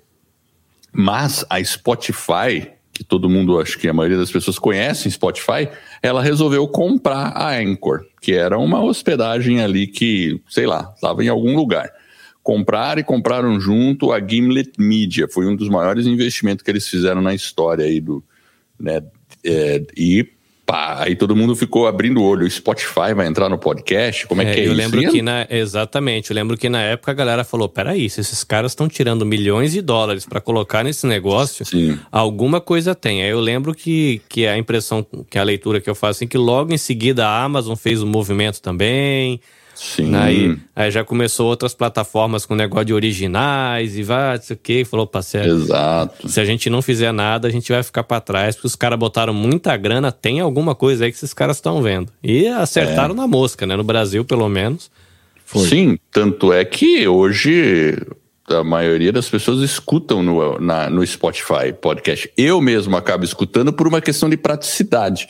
Eu já escuto para ouvir música, eu escuto para ver podcast também. Assim, eu costumava escutar nos aplicativos, no aplicativo da Apple lá. Mas hoje eu dificilmente eu escuto lá no aplicativo da Apple. Você veja, a Apple, que era assim uma referência, perdeu espaço, bobearam, deixaram a, a, Spot, a, Spotify passar na frente. E a Spotify tem a vantagem porque ela está presente em tudo quanto é, é, em celular, tanto Android quanto é, Apple. E o aplicativo Anchor, que você baixa no celular, então qualquer pessoa baixa no celular Inclusive, hoje à noite a gente vai estar tá fazendo aí uma live, a gente da Escola do Podcast, onde eu vou mostrar a criação de um podcast no Anchor. A gente faz a masterclass aí. E é assim, é tipo. Em 10 minutinhos você está com seu podcast publicado e aparecendo no Spotify. Resumindo, usando o Anchor. E o, e o legal do Anchor, ele permite que você edite o áudio. Isso é uma coisa impressionante. Ah, é uma super edição? Não, não é uma super edição. É uma edição que tem as suas limitações, mas dá para fazer bastante coisa. Porque aí você consegue pegar um áudio, e mesmo áudio que você sobe, MP3 que você sobe ou que você grava diretamente, você consegue fatiar ele e descartar as partes que você não quer e juntar tudo que você quer. Resumindo, é isso. Aí você tem um grande Lego. E o Anchor funciona por segmentos. Então você vai criando o seu podcast com vários segmentos de áudio e vai colocando eles em sequência. E daí sai o seu o seu episódio completo. Então, dá mais trabalho, uma coisa que você talvez faria no Anchor, no Anchor não, no Audacity em 30 minutos, você talvez leve uma hora, uma hora e meia para fazer no Anchor. Se você faz, e, e, olha, né, o Audacity ainda tem softwares que eu acho que é mais rápido que o Audacity. É, que eu, assim, é muito bom o Audacity, dá para trabalhar com Audacity, recomendo. É, é, é, assim, eu mesmo uso muitas vezes por um trabalho rápido, prático, quer gravar, é mais rapidinho, leve. É, mas é assim, quanto melhor o seu canivete, mais rápido você faz o serviço, né? então, Verdade. mas todo canivete acaba cortando, né? entendeu? Então, assim, mesmo aquele com o nozinho mais cego. Agora, a ferramenta, então, o Anchor é, é o 3 em 1 do podcast hoje para mim. É, o Anchor é legal, eu gosto dele também, indicar, principalmente quem está começando é, como você falou, né? Ele tem limitações e é uma coisa que é interessante que eu sempre explico pro pessoal e muita gente não sabe, que às vezes o pessoal vem para mim e fala: "Carlinhos, eu quero começar um podcast e eu quero descobrir como é que eu faço para fazer o upload do podcast no Spotify. E como é que eu faço depois para fazer o upload do podcast na Apple e no Google Podcast também. São os três que a galera fala mais comigo, né? O, o da Amazon, é pouquíssimas pessoas que eu vejo citando a galera fala muito do Apple, Google e Spotify. E aí eu falo, não, mas a gente não põe nada lá. E a pessoa dá aquela bugada assim, né? Como assim? A gente não põe nada lá. Eu ouço lá. Se o pessoal Exato. tá lá, o pessoal fez o upload lá. E aí a gente tem que explicar pro pessoal que na verdade é, o que a gente tem é um catálogo, né? O Spotify, o Google, a Apple são vitrines e você tem que deixar o seu áudio em algum lugar e esse algum lugar chama servidor né, uma hospedagem de podcast. O Anchor é esse lugar, né? Você faz o upload no Anchor, ele vai te dar um endereçozinho, que é o tal do RSS tão famoso em podcast, que inclusive quem não tem familiaridade com isso e vai publicar podcast só no Spotify, eu sei muita gente que faz isso. Quando você publica o primeiro episódio, você já está disponível no Spotify sem RSS. Você tem que pedir para o Anchor te gerar esse endereço caso você queira colocar também no catálogo da Google e da Apple, e que é uma opção importante para você não ficar limitado só ao Spotify. Mas, né, você tem ali a hospedagem, como o Edward falou, tem o gravador, né? Ele já consegue gravar ali dentro. E tem o montador de Lego, né? Que o editor é realmente. Eu, tava rindo aqui quando você tava falando, é porque eu tava lembrando o meu pequeno de 7 anos aqui montando Lego. E é bem isso. Sempre quando eu falo pro pessoal, eu falo, gente, é montar Lego. O negócio você põe um pedacinho, põe outro pedacinho, põe não sei o quê. E apesar de ser um pouquinho trabalhoso, né? Isso quem já tem experiência com os outros editores, quando olha o editor do Anchor é trabalhoso. Para quem não mexe ou nunca mexeu com editor de vídeo, nada, é, o Anchor é muito legal, porque a galera que faz aqueles videozinhos para Instagram, usando aqueles aplicativozinhos que é Cat, sei lá o que, não lembro, é alguma coisa assim, Cam, não sei o que, que o pessoal usa para fazer videozinho pro Instagram. Me parece que a linguagem dele, de como cortar, como colar, é um pouco parecido e a pessoa se adapta rápido, né? Hum, verdade. Lógico, que tem as suas limitações, mas é uma dica, né? Às vezes um, é, eu vejo que professores né, de escola pública, em especial, né, que não tem muita familiaridade com esses cacarecos de tecnologia, mas quer ter uma ferramenta para se comunicar com o aluno, deixar uma matéria extra, é ótimo. Né, que você não precisa ter muito conhecimento, é quase como gravar um vídeo no WhatsApp né, um áudio no WhatsApp e você consegue fazer um podcast para sua classe ou para a galera da sua, sei lá, sua igreja, sua instituição religiosa. Enfim, é, é, tem alguma coisa que me veio à mente de falar quando falou de hospedagem. Lembrei a pergunta. O Anchor é uma hospedagem gratuita. Vocês vêm à mente de vocês outras que oferecem esse serviço? Eu lembro que a SoundCloud oferece mais. Também tem gratuito? Tem uma Também. no Brasil, né? Que, que é uma hospedagem brasileira, que eu vi recentemente uma postagem que chama PodCloud. O PodCloud é a versão sim. gratuita, acho que ele te dá. que O Anchor é ilimitado, né? Uhum. O Edward pode me corrigir, ele tá mais. Mas sim, acho que é totalmente é limitado. limitado. Totalmente. Não é tem horas, não totalmente. tem. O PodCloud, ele dá 15 minutos, se não me engano, ou 30 minutos, eu não lembro exatamente, por mês para a versão gratuita. Aí depois vem as versões, versões Pro, né? Eu não sei se são até dois episódios de, de 30 minutos, alguma coisa assim, mas tem essa limitação com certeza. É, é, eu queria fazer uma observação sobre o Anchor, bem rápida, ô Carlinhos, que é o seguinte: uma coisa Manda que eu acho que é uma, uma solução com o Anchor dá, que muitas vezes a gente não se atenta a isso, é que são três coisas, né? Além da facilidade toda já citada pelo Edward, ele resolve dois problemas que os editores, mesmo que tentem resolver, às vezes esbarram, cometem erros, né? eu já cometi, colegas já cometeram, e é muito, muito fácil você cair nessa armadilha, que é das músicas sem direitos autorais. Né? Aí existe uma confusão danada, que eu nem vou entrar nessa explicação, mesmo porque eu não sou um profundo conhecedor disso, de música livre para uso, música gratuita, música com dire... sem direito, música. Tem, tem uma direito série. compartilhado, tem um É, tem uma série de, de, de letras miúdas que muitas vezes a gente só entende assim, igual, por exemplo, é, é, muito comum usar a biblioteca do YouTube. Aí você vai ver lá a biblioteca do, do YouTube, não fica muito claro. Para mim, não é claro até hoje se é para uso exclusivo no YouTube ou se você pode baixar. Né? Já, tem, já tem uma vírgula ali que não fica muito claro. A outra é, tem, se você pegar a própria biblioteca ali, vai ter músicas que você tem que atribuir a licença, tem outras que você não precisa atribuir, pode usar sem nada, etc. Estando no Anchor, você já não tem esse problema. É, a mesma coisa para algumas transições, são poucas que tem lá, mas tem, né? Dá para você fazer o seu podcast com algumas microvírgulas ali, porque a, a, assim como música, né? Tudo que existe é, pode ter direito autoral. Imagem, é, música, efeitos sonoros de transição, aqueles. É, tem o chamado VUSH, né, que é muito comum, o W-O-O-S-H, que é muito usado em em transições de, de áudio, início de vídeos, enfim. É, e o Anchor eu acho que ele soluciona muito bem. Eu só queria deixar uma dica aqui, que é uma parte meio cômica da dica, é o seguinte: pelo amor de Deus, não usem a primeira música que vem lá de, de opção no é Anchor. porque é, é o seguinte: todo não é que a música é ruim ou, ou, porque ela tem algum problema, mas todo mundo que começou no Anchor, vou usar uma música, músicas, clica aqui, música tal, a primeira. Tum, Aí, a, a, quando, quando você ouviu a música, tum, tum, tum, é essa música que eu tô falando. Vai, abaixa umas três ali, pega as últimas. Mas é, é uma dica. Vem de baixo para cima, né? Para pegar é, a música. Vem de baixo para cima. Tenta pegar aleatório ali. Ó. Bom, editores, né? Custo zero. A gente já falou aí do Anchor, né? Um editor bem básico, fácil para quem quer começar. Você quer dar um segundo passo, o Audacity, eu acho uma ótima alternativa.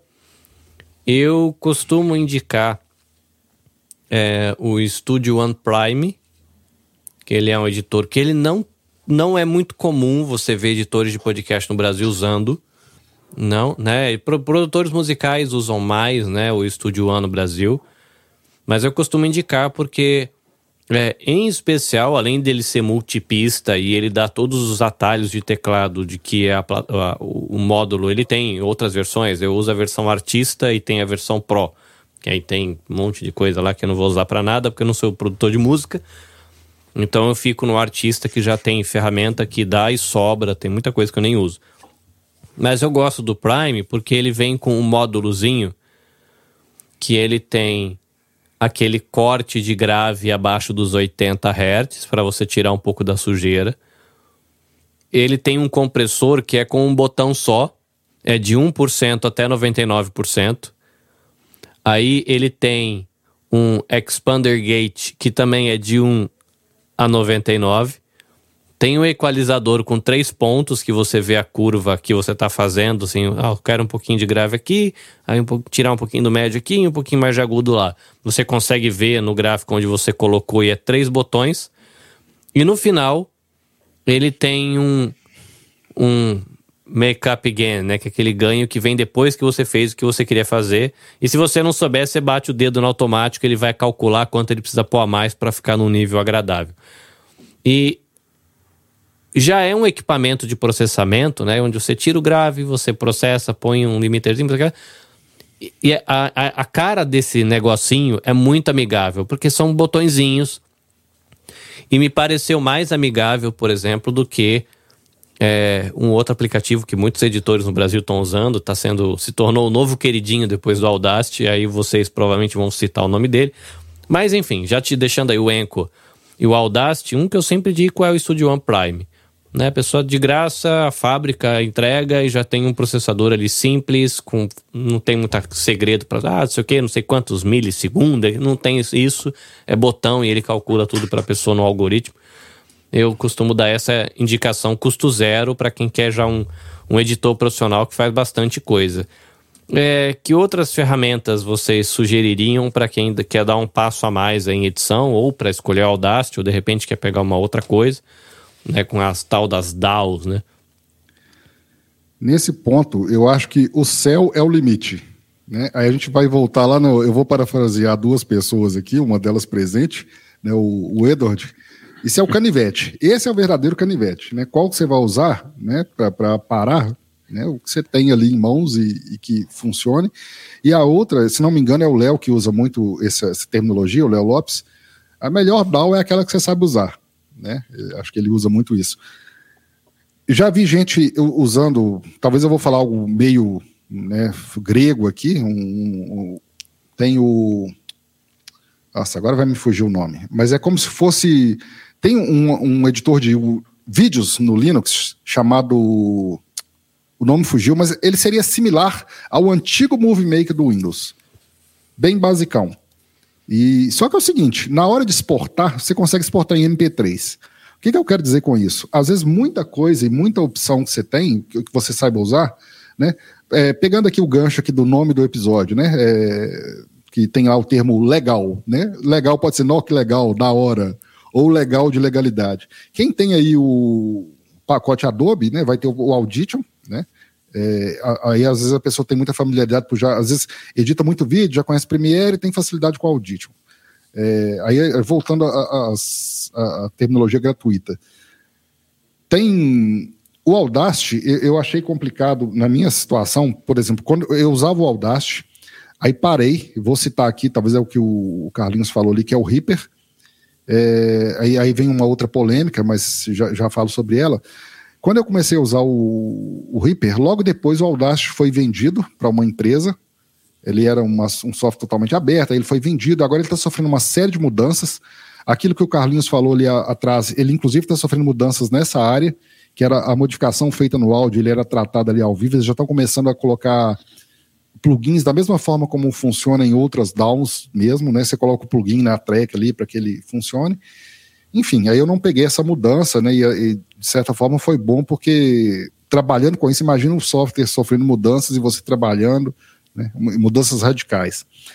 Enfim, mas eu gosto do Reaper. Aí eu, por que, que eu citei polêmica quando eu falei do Reaper?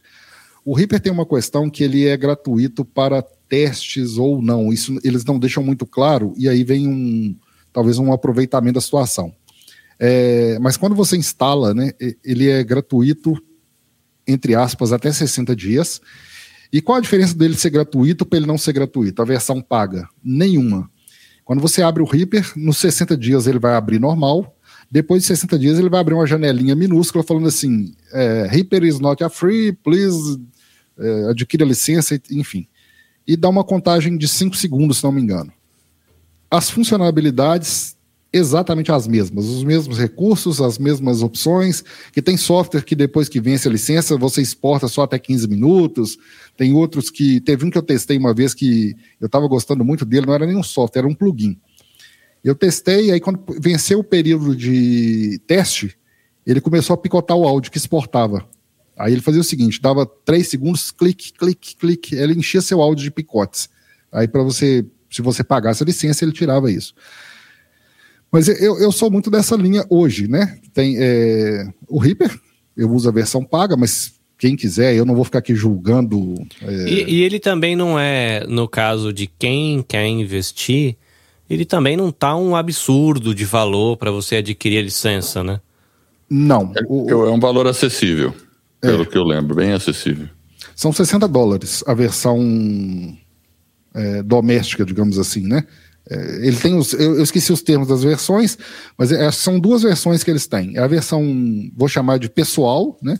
Personal user ali, e a versão empresarial. A pessoal é 60 dólares, a empresarial é mais cara, mas qual que é a diferença de uma para outra? Acho que nenhuma também, a não ser a questão de limites de usuários. O, a versão pessoal você pode ter até em duas máquinas e uso simultâneo, e a versão empresarial são bem mais, então assim, são bem mais usuários que pode usar. A licença pode instalar em muito, muito, muito mais máquinas. É, eu acho legal você pontuar essa questão de que tipo, você pode ficar usando, empurrando com a barriga esse negócio da. Você quer comprar ou testar? Ou continuar testando, né? O que ele pergunta, né? Não, é, eu quero mais continuar testando. Isso. Isso, você quer comprar isso. ou continuar testando? Não, eu quero três anos e meio depois, você quer comprar ou continuar testando? Olha, só lembrando você de que a nova atualização já está disponível. Se você quiser, inclusive, atualizar o programa e continuar usando. É engraçado isso, né? Porque ele não te priva de nada, né? Nada, Todas nada. as atualizações estão ali, né? E eu sei que é uma graninha alta, né? Quando você vai é, se converter para alguns é uma graninha que pode fazer a diferença, né? Mas se você pensar no mundo das DOS, né? É, 60 dólares é. Eu lembro que na época que a gente tinha o Sonar, você já ouviu falar do Sonar, uhum. senhora? Vocês sim, já ouviram, sim. né? E ainda, acho que ainda existe, né? É, eu não sei se ficou gratuito também, se disponibilizaram, mas era muito caro. Era, era caro mesmo, era de alguns, né, várias centenas de dólares, né, e, e então, e, e, e, no caso do Reaper, você paga uma vez só, certo? Eu acho que você não precisa ficar pagando, é, é diferente do, o, do Adobe, que você tem que ficar pagando todo ano. Então, aí, se a pessoa vai trabalhar mesmo, eu acho que vale a pena investir, porque é uma ferramenta de trabalho. Agora, ah, tudo bem, né? Não vamos julgar ninguém, né? Continua testando aí, vai fazendo o seu Bom, melhor uso, né? Deixa eu deixar claro um ponto aqui sobre o Reaper, é, é o seguinte, além dele, desse fato dele não ser exatamente gratuito, né? Nossa, eu já vi discussões é, campais, batalhas campais por conta disso. É gratuito, não é? Tá, tá escrito que é gratuito, mas eu posso, enfim. É, não, não é, né? Porque você a, única diferença que dá da versão paga para não paga é que vem lá em cima assim: esse produto está licenciado para senhorar produções em áudio. Enfim, você põe seu nome lá na, na, no uso.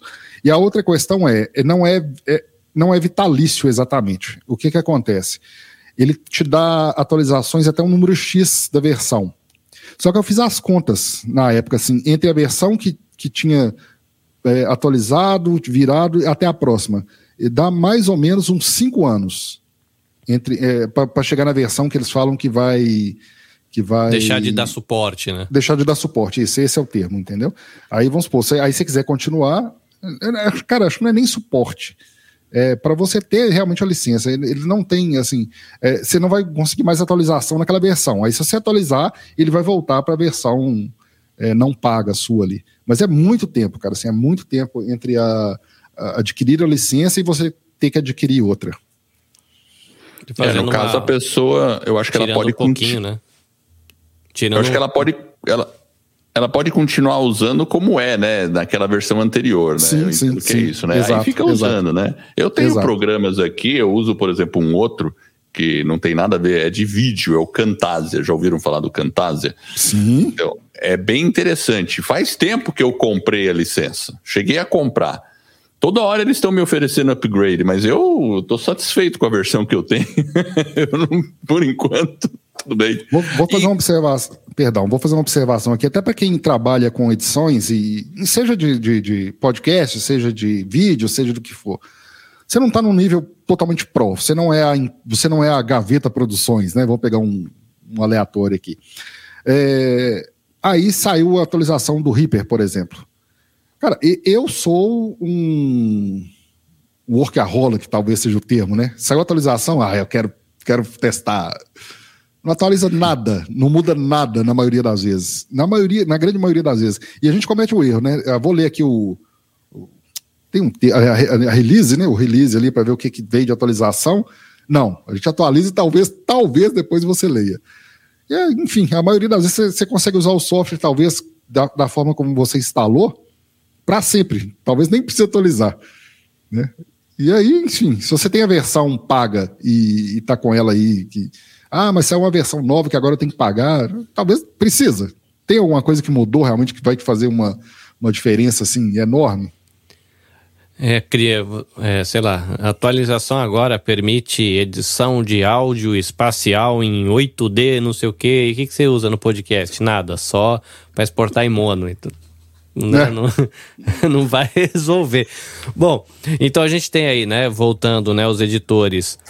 É, opção o Anchor, a mais simples, um passinho a mais o Audacity, e nesse outro passo possível, alguns como Presonus, como Reaper, e tem mais o Monte, né? Quem por acaso aí brinca um pouquinho com edição de música, tem outros programas que dá para você né, esticar o uso dele. Pra... Deixa eu deixar, Carlinhos, Diga. perdão, deixa eu deixar um, um, Já que a gente está falando em gratuitos, né? Porque às vezes a gente se perde e acaba falando dos que a gente usa no caso do River, por exemplo, que não talvez entraria exatamente nesse escopo de gratuito, mas é aquele negócio, para quem quer estudar e se aprofundar, eu vou deixar uma dica aqui chamada Ardor, A-R-D-O-U-R. É uma máquina espacial, é um para pilotar, entendeu? A curva de aprendizado talvez seja bem delicada, mas assim, ele já esteve categorizado em grandes revistas internacionais entre as melhores DAOs do mundo ao lado de, se não me engano, ProSonos e Cubase e, e outras DAOs de, de peso usada por grandes estúdios. Só que assim, não é simples de aprender. Eu desisti, entendeu? Mas assim, voltando àquela questão do que o céu é o limite, né? E para a gente falar em coisas gratuitas, para quem já conhece e ouviu falar, é possível também editar áudio num, software chamado Blender. O Blender, o pessoal brinca que é a máquina doméstica de, de, de produção geral, entendeu? Que faz café, limpa a casa e, e todos os, os outros artefatos. É, seria a Rose dos Jetsons ali. Mas porque o, o Blender faz de edição 3D de imagens, né?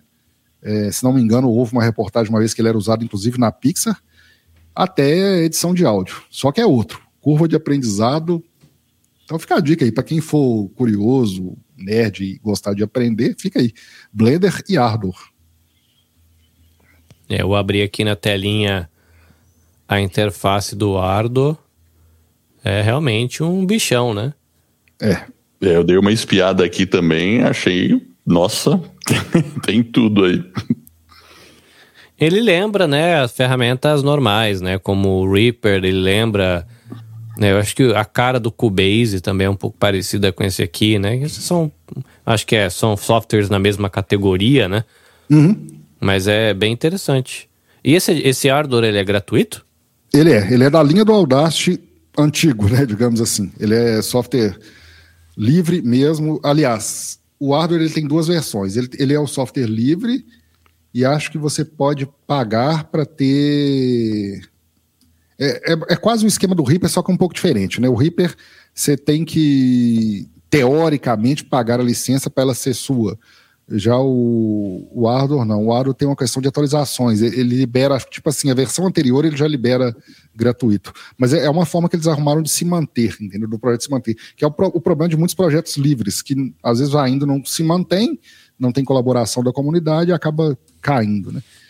Mas o, o Aro tem essa questão aí de, mas sim, ele é gratuito, você pode baixar, acho que só não, só não a última versão. Mas, ah, ah, só uma correção, eu, se não me engano, posso estar enganado, mas não tem preço, tá? É, se você quiser uma versão X, acho que é tipo doação. Aí você tem que fazer a doação para pegar a versão atual ou, ou pega a anterior gratuitamente. Interessante, é interessante, é uma, uma questão interessante. Mas supondo, eu vou fazer um caminho aqui todo de grátis, né? Vamos supor que a pessoa pegue e escolha lá um, um Linux, porque uhum. achou que a maquininha velha dele podia rodar melhor no Linux. Aí a pessoa escolheu o Google Drive com o Evernote, não sei, né? A plataforma Google com o Evernote para organizar um pouco as ideias e fazer anotações. E ela tenha, sei lá, de repente escolhido é, o, o Audacity, né, para editar.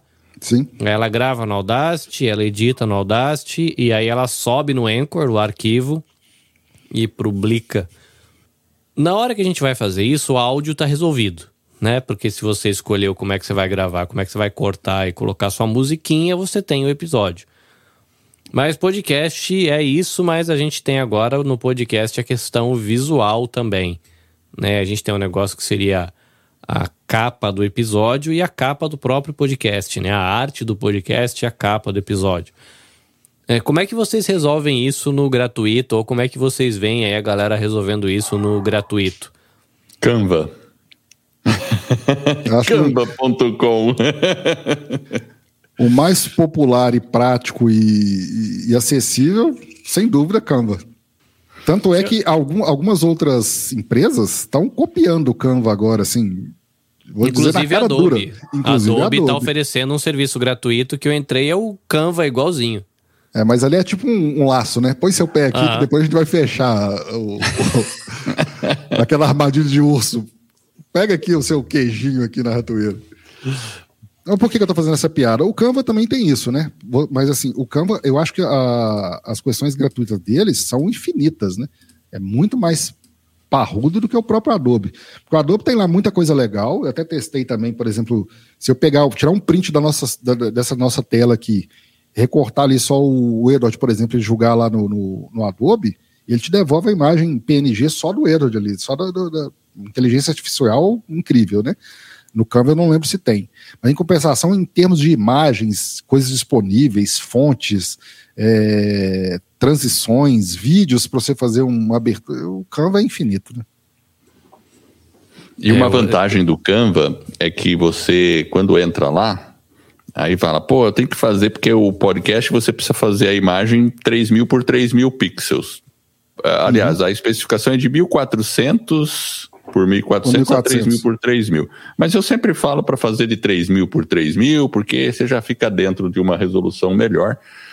E, e, o, e o vantagem é que quando você entra no Canva lá, aí você vai na lupinha, se você escrever lá porque ele dá vários modelos prontos, né? Então você escreve pod, você põe POD, pronto, já vai aparecer podcast. Aí você seleciona, ele já abre a sua área de trabalho com 3 mil, 3 mil, e já vai dar do lado esquerdo vários modelos que você pode usar e editar alguma coisinha. Só, por favor, não pegue o primeiro, tá? Porque senão vai ficar igual todo mundo vai ficar igual, todo mundo vai usar exatamente a mesma regra do, do, do, do áudio, do, do, do Anchor. Não pega o primeiro modelo, tenta fuçar mais um pouquinho e pegar um outro modelo.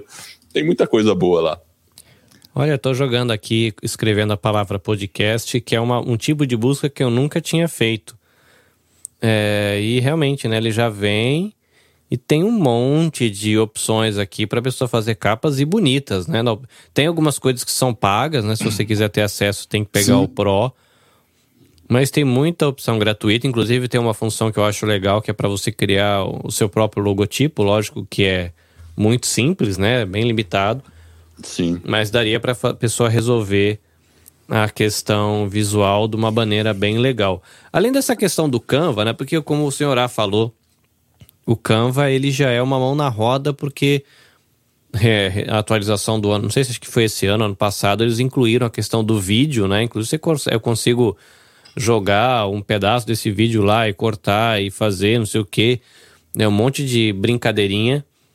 É, tem uma outra plataforma que quando a galera do podcast, no Brasil eu não vejo usando muito mais isso, mas são os audiogramas, né? que é aquele negocinho fica que é uma foto que fica balançando lá a questão do áudio assim. As inclusive fotos. você consegue colocar é, às vezes Esse, legenda. Esse é, é, o headliner, headliner. É o headliner. E tem uma outra que é concorrente que chama Waves, se não me engano, que faz tem a mesma o, coisa. O Wave são dois vezes. O Wave.co tem um chamado Get Audiogram, se não me Esse engano. Esse não conhecia. Se você jogar Get Audiogram, acho que ele foi inclusive antes do anterior ao Headline, se não me engano. Só que o Headline vem com um peso muito bom, porque além dele ter uma boa, uma boa variedade de temas, ele ainda acho que é o Headline, ou Edward, me corrija se eu estiver errado, que está vinculado ao Spotify, não é? Sim. É, não, eu não sei se está. acho que ele está mais com o Instagram, né? Você consegue. Você consegue publicar direto no Instagram, vincular o seu feed de RSS através dele. É, eu, eu sei, sei que, que o headline eu nunca usei. O que eu tenho, que eu vi lá, e uma vez eu testei, é de você colocar o nome do seu podcast e ele já traz o nome, o seu podcast para dentro. Aí você consegue inclusive deixar ele programado para ele Exato. criando o, inclusive o episódio integral, né? Ele, se você quiser lá, eu quero gravar em áudio e jogar é, no, no YouTube, por exemplo, com esse negocinho mexendo no audiograma assim, Exato. que tem algumas pessoas que usam esse recurso, ele faz isso automático, né? Então é uma opção para algumas pessoas. Pode é... ser Pode ser que ele esteja já vinculando com o Spotify também, porque toda hora eles estão acrescentando novidades, né? Então essa questão de dele sincronizar com o feed é muito legal. E assim, ah, bota no Instagram tal, é, é interessante. Porque aí você está atraindo audiência de qualquer modo, né? Você faz um canal, enfim, claro que para atrair audiência, nem assim.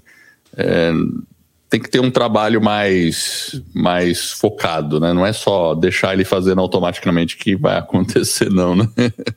tem mais coisas aí, tem que ter engajamento, né? Mas ele ajuda bastante, ajuda bastante. Sem dúvida. Ele funciona similar aos famosos cortes do YouTube, né? Que hoje em dia virou um nicho também, cortes do YouTube. Tem, tem, é verdade. Tem profissionais que eu trabalho com cortes. Então, eu estava ele... entrevistando, eu estava entrevistando lá o, sabe lá o nerd, lá do o Lucas Zafra, ele é do canal do, do Primo Rico. eu Sim. tive o prazer de entrevistá-lo, né? E eles estavam conversando que na equipe eles uma, um gerente de corte. Tem um profissional que é gerente de corte e abaixo dele trabalha uma meia dúzia de pessoas fazendo corte. Olha só, hein? Olha aí. Sei lá, né? É coisa. Você fala, meu, até onde vai esse negócio, né? Mas enfim. É, porque são, dependendo do tipo de podcast hoje, você pega um podpá da vida. É, é alguém, eu já ouvi, não lembro quem foi que falou, falou, cara, o, o conteúdo desses podpá, flow, é, Esquece, o, o conteúdo deles não é o programa inteiro. O programa é uma fábrica de corte. Vai ter tanto, uma equipe tanto... ali que vai prestar atenção naquelas quatro horas de conversa para tirar 30 pedacinhos que vai jogar e vai viralizar e vai rodar, porque a grana sai dali, a grana não sai do episódio, né? Eu posso estar enganado, mas é, são duas, duas, situações. Uma delas é que tanto é real isso aí, não, esse, o meu tá enganado é outra parte, mas tanto é real isso aí que todos eles têm canais de cortes oficiais né? Porque tem o, tem o canal é, onde é transmitido, e eles mesmos têm outro canal, que é o canal de cortes oficial. É, e detalhe é, o, o que o, eu, eu posso até estar enganado, mas eu acho que os canais de corte nasceram antes dos canais oficiais. Tanto é que você via eles falando, tinha algumas regras, ó, oh, gente, a gente pede regra aqui, vários deles usavam essa terminologia. É, cortes para depois de 24 horas o programa lançado, por favor, colaborem e tal. A gente apoia os cortes, mas se, se, lançar antes a gente vai derrubar, etc, etc. Por quê? Alguém, não sei quem, não sei como, descobriu que canal de cortes era, uma, era um nicho, né? E começou a fazer. Tinha lá do, do, do Flow, tinha de vários outros deles. Eu, eu acho, aí é um acho bem grande, que depois o pessoal falou assim: ah, se alguém está fazendo e ganhando, a gente Exatamente. vai ganhar também. Eu acho que o canal de corte oficial veio depois dos canais de cortes, vou chamar de paralelos. É isso mesmo, é isso é, mesmo. Veio, veio, vieram depois, inclusive, porque é, havia um. Ao mesmo tempo que essa galera apoiava, eles começaram a perceber que tinha gente que tinha o canal de cortes não oficial tinha muito mais view do que o, o conteúdo deles. Tipo, o cara só sentava e tinha um tato para escolher um momento legal. E o canal do cara tava crescendo, crescendo, crescendo, gerando grana, né? Porque os caras sabem calcular quanto gera de grana o negócio. Uhum. E aí que os caras começaram a colocar os canais de corte. Aí para quem vai fazer cortes, é, eu tô batendo a cabeça aqui, mas é um, eu uso na versão gratuita um aplicativo chamado DaVinci Resolve. E na verdade ele é para cinema. É bem, mas ele, ele é se você, É, se você já abriu, né, um editor de de de áudio, ele é parecido em algumas coisas. Eu gosto dele porque eu consegui me adaptar. Eu nem sei fazer correção de cor, essas coisas, nada. Eu só coloco lá o tamanho, que eu quero trabalhar no tamanho Reels. E ele me dá a liberdade de dar um pouquinho de zoom, um pouquinho para cima, um pouquinho para baixo. Eu comecei fazendo corte com o Canvas. Né? Eu cortava uhum. e jogava no Canvas, só que ele dá muito limite para algumas coisas. Quando você vai trabalhar com vídeo ainda, ele é meio enrolado, assim, demora para né? Não é tão fácil, apesar de ser possível trabalhar com vídeo no Canvas. É, eu gosto porque eu consigo no, no DaVinci eu consigo legendar de maneira fácil e é, eu só faço um minutinho, né? Só faço cortezinho de um minuto. Uhum. Que nem esse aqui, provavelmente eu vou fazer um cortezinho de um minuto de algum momento do bate-papo e, e, vai ser o videozinho de divulgação. Ou A hora que o senhor fala que podcast é rádio. é, não, nem pego, não costumo nem tanto pegar no polêmico, eu, costumo pegar mais aquilo que eu acho mais é, simbólico, né? Às vezes um. Sei lá, a, a vamos, vamos é, colocar é... no. Vamos pegar e colocar no grupo dos editores, de todo mundo. Tudo que é grupo assim. No uh, Facebook. O Alexandre, o senhor A falou sim, e ele Pode quer polêmica. Olha o que o senhor A falou na gravação, né? Que nem diz o que é, né? Deixa eu, deixa, eu, deixa eu puxar a sardinha para o meu lado aqui em dois pontos, voltar atrás um pouquinho. A gente falou sobre imagens. Eu queria deixar duas dicas aqui, já que a gente está falando em gratuidade, né? É, para quem quer. Tem o Canva, tem uma infinidade, mas eu gostaria de deixar. Ah, mas eu não quero usar programa web, porque não sei o quê, sei lá qual o motivo. Eu deixo a dica do GIMP. Tá instaladinho é na máquina uma, aqui. Ó. Uma ferramenta extremamente poderosa. É aquele negócio, cara. Assim, tem o preconceito. Ah, porque o Photoshop é que é bom. Tem um canal, é, Elias Silveira, se não me engano. Quem tiver na dúvida, joga lá assim: é, Deadpool, desenho Deadpool no GIMP ou arte Deadpool no GIMP. Vocês vão ver um cara fazendo um Deadpool no GIMP e o resultado final. Enfim.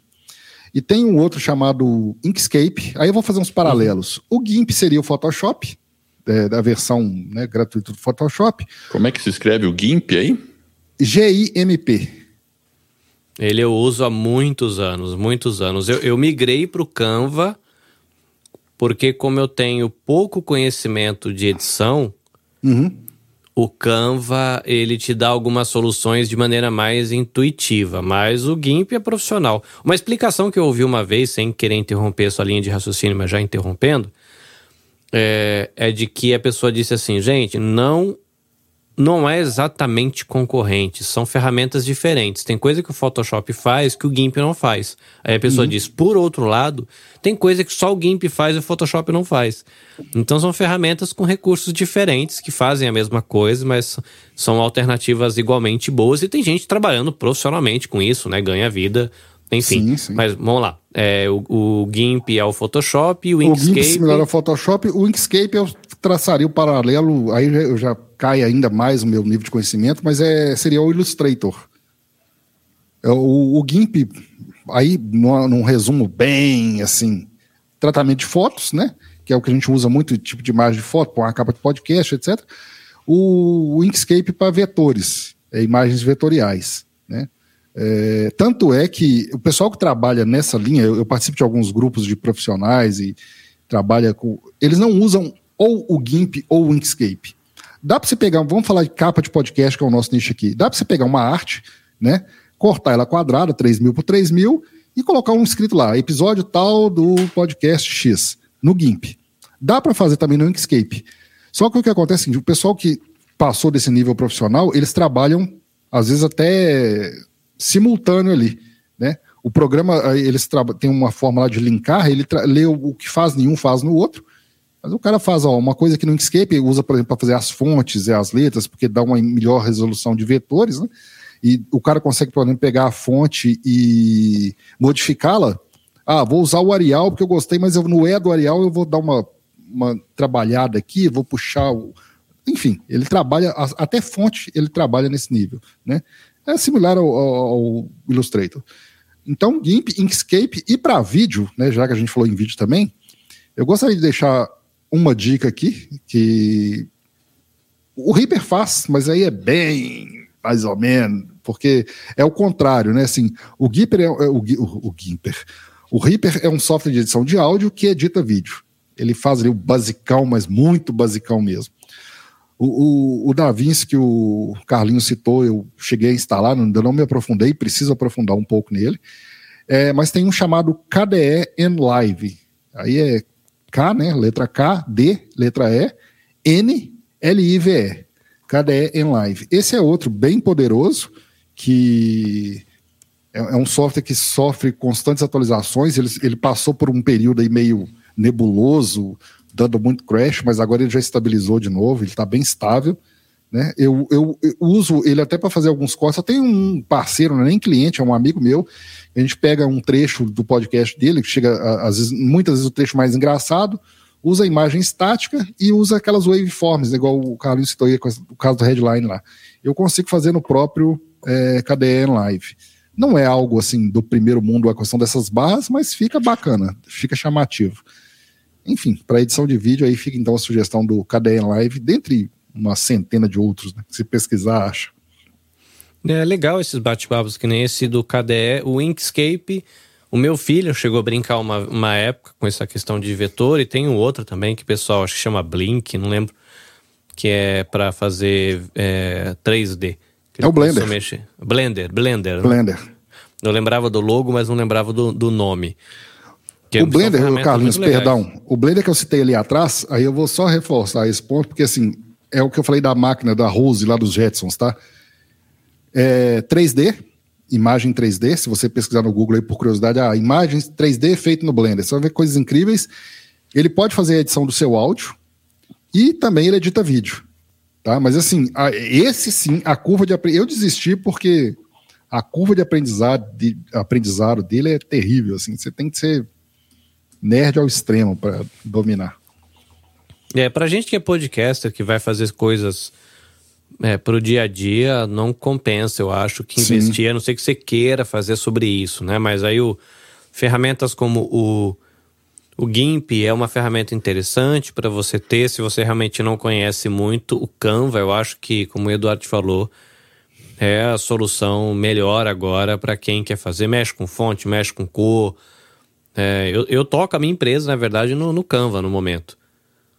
Né? A gente está preparando é, o evento aí da, da Podosfera Nipo Brasileira. É, eu fiz toda a, a, a, questão visual do negócio, é, revistinhas de dedo que, que a gente está contando a história do podcast, material que foi para patrocinador, para pedir patrocínio, né? Que se, se a, a Foxrite quiser também patrocinar, nós está aceitando patrocínio. É, enfim, é, e é, é, interessante, cara. É, é, são plataformas bem legais que ajudam mesmo a galera a fazer.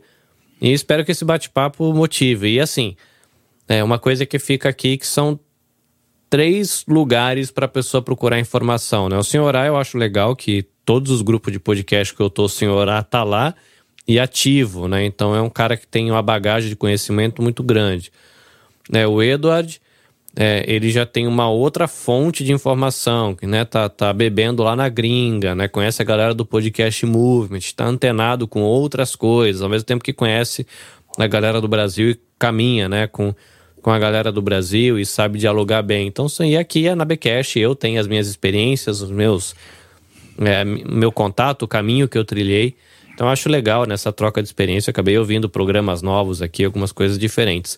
Meninos, vocês acham que tem algum programa que a gente deixou de fora ou alguma observação que valeria a pena a gente deixar aqui para a galera é, considerar? Diz aí, Eduardo, você acha que alguma Sim. coisa ficou de fora? Eu vou deixar, quer ver, é, duas, duas coisas, duas. É, a pessoa quer ter um site mais bonitinho para o podcast. Boa. Tá? Pô, preciso de um site. Então vai lá e procura Podpage. P-O-D-P-A-G. Podpage. É, é muito interessante o Podpage. Ele vai criar um site para você gratuitamente. Ele vai ficar com o link do site, vai ser podpage barra o nome do seu podcast. Basicamente vai ser isso. Você pode personalizar também se pagar o plano. Não é muito barato porque é em dólar. Mas a versão gratuita já vai ser uma mão na roda, porque você só precisa fazer uma coisa para ele criar o seu site: informar o feed de RSS do seu podcast. E ele vai importar tudo como se fosse post de blog de cada episódio com a descrição, com tudo lá. E ele ainda faz um monte de outras customizações. Claro, a versão gratuita não permite muita customização. Por exemplo, quando eu testei ele, o menu eu conseguia personalizar, tipo é, início, sobre, não sei o quê. Mas depois que passou o período gratuito, voltou tudo em inglês. Ficou home, about, né? Sabe assim? Eu não sei se eles ainda estão com essa limitação, mas mesmo que esteja, eu recomendo que use, porque melhor do que não ter nada. Você já vai ter um, um local para as pessoas. Eh, e é. E aí sim, ó, publicou episódio novo, já vai aparecer lá no seu site. E fica bonitão. Você escolhe alguns templates lá. É muito, muito legal. E a outra dica, porque eu sei quem está começando, sempre quer divulgar o podcast. Pô, eu quero divulgar o meu podcast. Aí chega aquele dilema. Qual o link que eu vou divulgar? Do Spotify? Mas a minha tia não tem o Spotify. Ah, eu uso o link do Google. Ah, mas não sei se a pessoa vai ter o Google instalado lá no celular. Então, eu falo para as pessoas usarem o Pod Follow.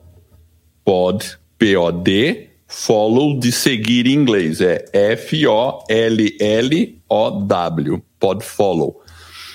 Para funcionar o Podfollow, você precisa ter o seu podcast distribuído no Spotify, no Google e na Apple. Essa é uma premissa, porque ele bebe dessas fontes para fazer. E o que, que ele faz, esse cara? Ele cria o link mágico do seu podcast. Ele vai criar um link que, se eu mandar para o senhor A e ele tiver com um celular lá com o Google instalado, vai abrir no Google.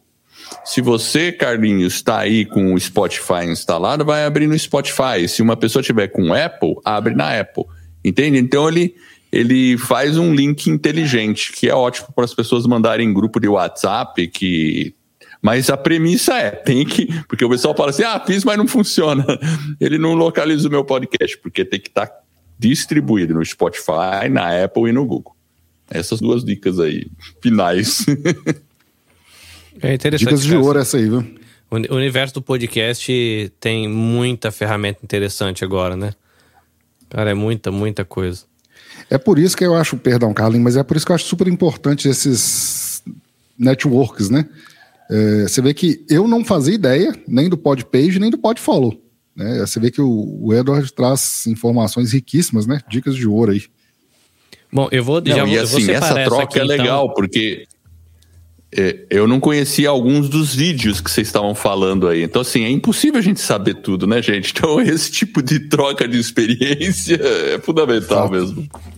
Eu vou deixar aqui anotado, é, até porque aí eu vou aproveitar fazer um post depois, que eu acho que pode ser legal. Então, como ver se o Edward ele concorda, eu vou deixar o pod follow e o pod page como as duas dicas diferentes aí, que isso aqui eu nunca citei no meu perfil, é como dicas do Edward.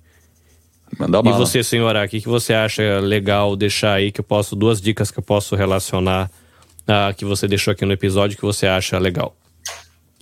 Cara, eu tenho algumas observações, vou tentar ser bem breve. Uma delas é que, só fazendo uma observação mesmo sobre a questão do, desses softwares que eu citei, porque a gente falou em Linux ali atrás e depois eu falei em alguns softwares, porque às vezes vem uma confusão que já chegou muito a mim essa confusão. Ah, mas o GIMP é para Linux. Ah, mas o KDN Lives é para Linux. Não. Tanto é que o KDE Live vem do KDE que eu citei lá atrás, né? Que foi baseado, acho que pela mesma equipe que desenvolveu o KDE, é, a interface lá do Linux, né? É, veio o KDE Live e tem outras coisas com essa com o início de sigla KDE. Mas não, elas são disponíveis para Windows e algumas, inclusive, disponíveis para Windows e Mac, tá? É, o KDE é, Live. O KDE, eu entrei aqui, ele tem Windows instável standalone, tem Linux para Ubuntu e para as outras plataformas e já tem para Mac e Intel também. Pois é, aí então fica uh, essa dica aí de, de observar isso aí. É, com relação, eu vou dar duas dicas então. É, uma delas não necessariamente do que, mas de, de como. De repente, isso aqui que a gente acabou de falar é interessante, porque foi o que eu passei. Eu nunca pensei nisso como dica, mas foi bem interessante, porque como eu usava Audacity na época e depois Reaper, a migração foi muito tranquila, né? Então, dê preferência de repente a softwares multiplataformas. Se você tiver que aprender mesmo, né? Audacity, Reaper, seja lá o que for. Por quê? Às vezes você começa a trabalhar com uma coisa exclusiva. É, vamos pegar, por exemplo, o famoso Garage, é, o GarageBand, né? Que é da, da. Eu nem sei se ele roda em outros. Não, aí eu posso estar falando uma bobagem aqui. Mas é exclusivo da Apple, é exclusivo de. Tem, tem coisa que também que só roda em Linux. Mas enfim, evite, né? Porque de repente você precisa ir de perder uma máquina de uma hora para outra. Aconteceu comigo, né? É, em julho ou agosto, não sei. É, meu notebook queimou. Eu fiquei desesperado de uma hora para outra. A vantagem era, porque eu tinha um notebook paralelo aqui, eu já estava usando. Aliás, eu usava Linux, eu tinha os dois notebooks com Linux. No que queimou, eu não tive nem tempo de mudar de sistema operacional. Tanto é que eu estou usando, eu comentei isso com o Carlinhos, eu estou usando o Windows por isso. Queimou a máquina, troquei, comprei outra, falei, ah, deixa com o Windows aqui e, e vou testando, né? É, aí fiquei nessa questão. Então, a primeira dica é tente usar softwares multiplataformas, que vai facilitar muito sua vida em um eventual acidente ou uma viagem. Chegou na casa do primo, ah, mas eu só tenho Mac. Se o seu programa rodar em Mac, provavelmente a interface dele vai ser igual e você não vai ter dificuldades. A outra dica, eu vou usar uma dica de hardware, né? Ah, mas a gente falou em baixo custo, é, software de edição, de gravação, de vídeo, não sei o quê. E hardware, o que, que eu uso? Celular. Tá? Eu coloquei só a imagem ali primeiro, mas eu ia falar. É, celular, porque hoje em dia, com a evolução dos, dos aparelhos né, e, e do hardware, são microcomputadores de mão muitas vezes é comum a pessoa ter um, um celular com 8 GB de RAM e um computador com 4. Né? Aí, com de, os devidos cuidados, você consegue gravar bem seu áudio. O Anchor que o, o, o Edward nos trouxe, ele tem né, tudo para celular. Eu, eu, não lembro, mas acho que você consegue fazer toda a edição, não é, Edward? Sim, no celular, faz toda a é? edição faz. também lá. Faz. Pois é, aí eu... Se você tiver o dedo muito grande, vai ser mais difícil com o dedo grande, mas, mas ele faz. Mais fácil. Mas enfim, aí fica essa dica então, de, de usar softwares multiplataformas. Mas sabe que tem uma, um, um, outro aplicativo, eu não vou lembrar o nome dele de cabeça, eu teria que caçar aqui, eu tenho ele anotado em algum lugar. Depois, se tiver alguém interessado, né, depois de ver o episódio, manda um, um e-mail para mim, um, uma mensagem, uma DM, alguma coisa, e eu consigo procurar. Mas tem uma DAW profissional com compressores, com equalizadores e esses diacho tudo para você usar no, no smartphone, cara. E ela, eu já abri, eu tenho ela instalada no meu smartphone para brincar. Aqui, achei. Audio Evolution Mobile. Audio Evolution. Audio Evolution. Eu... O bicho é bonitão e tem muita ferramenta. Sim. Eu não, não, me adaptei quando o dedo, como o Eduardo disse aí. Uhum. E, e, é o costume, né? Na verdade, é aquilo que eu falei lá atrás. Você está tão acostumado com um que na hora que você vai para o outro, você quer a mesma funcionalidade. Não é, por ser diferente. Aí eu, mas enfim, é, faz tudo que precisa também. É, eu, eu acompanhei uma época um podcast do menino que depois, quando ele falou para mim que editava no Enco, eu falei, cara, você tá maluco? Ele falou, ah, não, ele era garotão, né? Ele falou, tio, eu não tenho nem computador. Aí. Eu faço tudo aqui. Mano, o, o, cara fazia uma edição no estilo quase nerdcast. O cara tirava tosse, tirava espirro. O cara fazia tudo no dedo no Enco trabalho fino, assim, com efeito sonoro, vinhetas, transições, música de fundo e tudo, né? Eu falei, cara, não, eu não consigo imaginar você fazendo isso. Não, tio, demora. Mas eu faço, eu não tenho computador. É, e ele, assim, era um cara mesmo. caprichoso, né? Que, que não, não deixava a palavra truncada, tirava as pausas todas. Falei, cara, você é um herói. Então, eu tenho um aluno que ele tem 71 anos de idade e ele começou editando no Anchor. E ele fazia transição, fazia. Nossa, ele fazia. Eu falava assim. Sério, quando eu ouvi os primeiros episódios dele, eu falei, onde você editou? Mas eu só descobri porque uma das musiquinhas que ele usava eu sabia que era do Anchor. Mas sabe assim, ficou. Eu falei, onde você editou? Não, no próprio Anchor, usando o celular. Ou seja, dá sim. É, e sobre a questão, né, de fazer um podcast legal, né, e a gente falou vários recursos aqui, mas já que o senhor A puxou isso aqui no finalzinho, eu acho que vale a pena. Dá para fazer só com o smartphone, Dá. né? Aí alguns Dá. cuidados, né? Você grava num lugar onde não tenha eco, de preferência, né? Num, de frente com uma almofada, né? de repente aí sentado na sua cama, né? Que acaba abafando já um pouco o som. É, para quem tá ouvindo, vai ficar um pouco difícil talvez imaginar, mas tem algumas dicas, né, de você segurar o, o telefone com a traseira dele apontado para sua boca como um microfone, você consegue uma captação legal. O ideal Já é ficar gente dando 45 graus, sabe assim? Uma dica também é deixar 45 graus essa aqui. Porque para não tira ter o- P e o B. É, só isso. Você põe assim, só vira um pouquinho. Aí fica, fica bom. É, porque você dá para gravar, né, com ele na orelha, como se você estivesse falando, mas é muito cansativo, né? É, eu já vi gente fazendo gravação, a pessoa senta na mesa, ela empilha um monte de livro e ela Isso. deita o telefone na frente, como você falou, né? Você aponta ele dentro da traseira do telefone para dentro da sua boca e vira, gira 45 graus para ele não pegar o né, do sopro. E você consegue instalar o Anchor, então o Anchor ele vai gravar, você edita e já sobe na hospedagem. Você consegue ter no smartphone, Twitter, Facebook, YouTube e é, que mais? Instagram, TikTok para quem usa. E o Canva também cabe no, no- no- já vai no smartphone e tem um outro que acho que chama Cat Cup, se não me engano, que é um que a galera tá usando muito para fazer cortezinho. Eu não sei se é Cat Cup o nome, é alguma coisa parecida com isso a sonoridade. É cap, acho que o final é cut. Eu não sei se é cat cut ou cap cut. Acho que é É Cat uma Cup. coisa assim. Eu já Cut. ouvi Seu, é, Cut. se é, o, é seu T no final, que seria de, de corte, mais ou menos assim? Alguma coisa. E assim, e a galera que quer fazer videocast também pode usar só o celular, porque põe lá, pode gravar, né, com o celular, né, num tripé, duas pessoas ali, e se quiser um áudio melhorzinho, pode comprar um aqueles microfone de lapela no né, põe um para cada convidado com Y, tem isso para vender na internet, você já grava o vídeo com áudio, salva e no Anchor já dá para subir o vídeo. Depois você sobe pro YouTube e tá tudo pronto. Então, assim, dá para fazer isso também. É, cada, cada, né? cada gambiarra dessa tem os seus lados bons e lados contras, né? Eu uso. Quando eu vou fazer vídeo na rua, eu faço uns tutoriais que eu fico andando pela rua aqui no Japão e vou apontando a cara assim, vou andando pela rua, o pessoal gosta porque vê o movimento. É, eu uso um microfoninho peludo, desse tamanho zico, assim, parece um, um isqueirinho, que eu não vou lembrar a marca, acho que é Boia. Boia. É o Boia, pode. Não, não pode não. É o M, É- Boia M1, alguma coisa M1. Exatamente.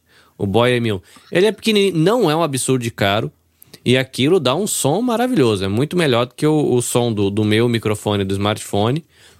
Né? Então, para quem quer gravar, eu, eu conheci uma podcaster que tinha um podcast com uma sonoridade ótima. Quando eu fui falar quantos milhões de ienes você ou de dólares você investiu nos seus microfones, é nada. Ela trabalha com boia, ela coloca assim o, o, o telefone num tripézinho com o boy apontando na boca dela, uma maravilha de som. Não tem, tem, ele tem aquele pelo da ponta, né? Dá aquela abafada, dá um. Muito bom. Então é isso, gente. É, são quase duas horas de bate-papo, é, com muita informação. Eu conheci um monte de aplicativo novo que eu não lembrava. É, o, o convite para o Edward foi justamente porque ele me, me apresentou Podfollow, eu não conhecia. O Podpage eu já conhecia, mas eu não usava. É, e não uso ainda, mas é interessante saber que existe.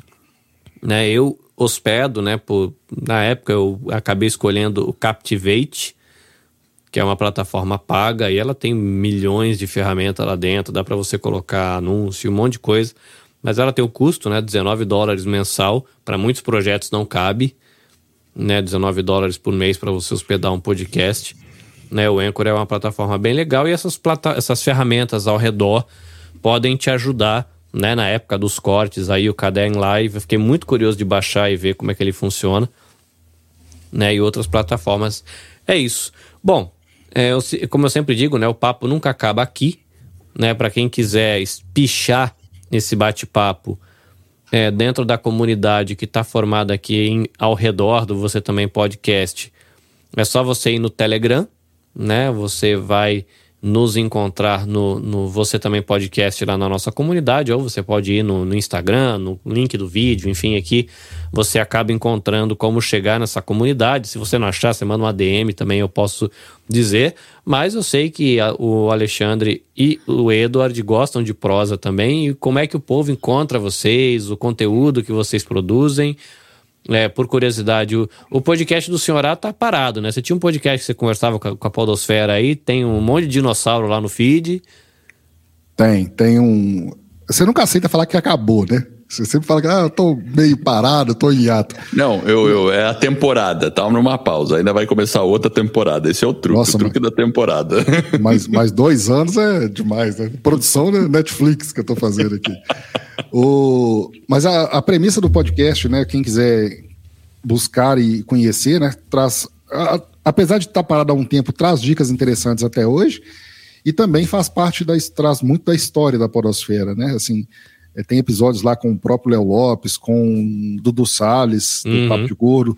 Tem um episódio que ficou histórico, porque eu fui assim, agora falando com muita humildade, né? Eu fui e fica parecendo, nossa, eu sou. Eu, eu, lembro de uma discussão que teve uma vez naquele grupo de podcast que alguém apareceu falando que ele era o primeiro podcast do Brasil, o trem virou uma guerra de sanguinária nos comentários. Mas enfim, eu trouxe na época é, o Danilo Medeiros, né? Para quem acompanha uhum. a história do podcast aí, sabe que era foi o primeiro podcast do Brasil. E todo mundo falava dele na época, né? Tinha, foi instituído 21 de outubro, o dia do podcast nacional. E todo mundo falava, não, porque o Danilo Medeiros, aí programa especial, citava o Danilo Medeiros. Eu falei, cara, mas cadê esse cidadão? Onde que ele anda? O que ele come? Onde ele vive? Aí comecei a pesquisar, se não me engano, se não me engano, não, foi até uma ajuda do Gustavo Guimarães, lá do Podcastinadores. Ele tinha contato com o Danilo Bedeiros, fui entrevistar o, Danilo, e aí a, a, pergunta foi talvez, é, baseou-se tipo assim, cara, o que, que você arrumou? Onde você anda? O que, que você está fazendo? Ah, eu tô aqui. Não, porque eu supunha, inclusive, acho que até perguntei isso, que ele tinha tido alguma coisa contra o podcast, tinha se decepcionado, tinha tomado birra, sei lá.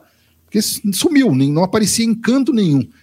Aí, não, tô, tô, aqui, tudo bem. Nunca, você nunca gravou? Ah, cara, eu parei pro trabalho, família, etc, etc, etc.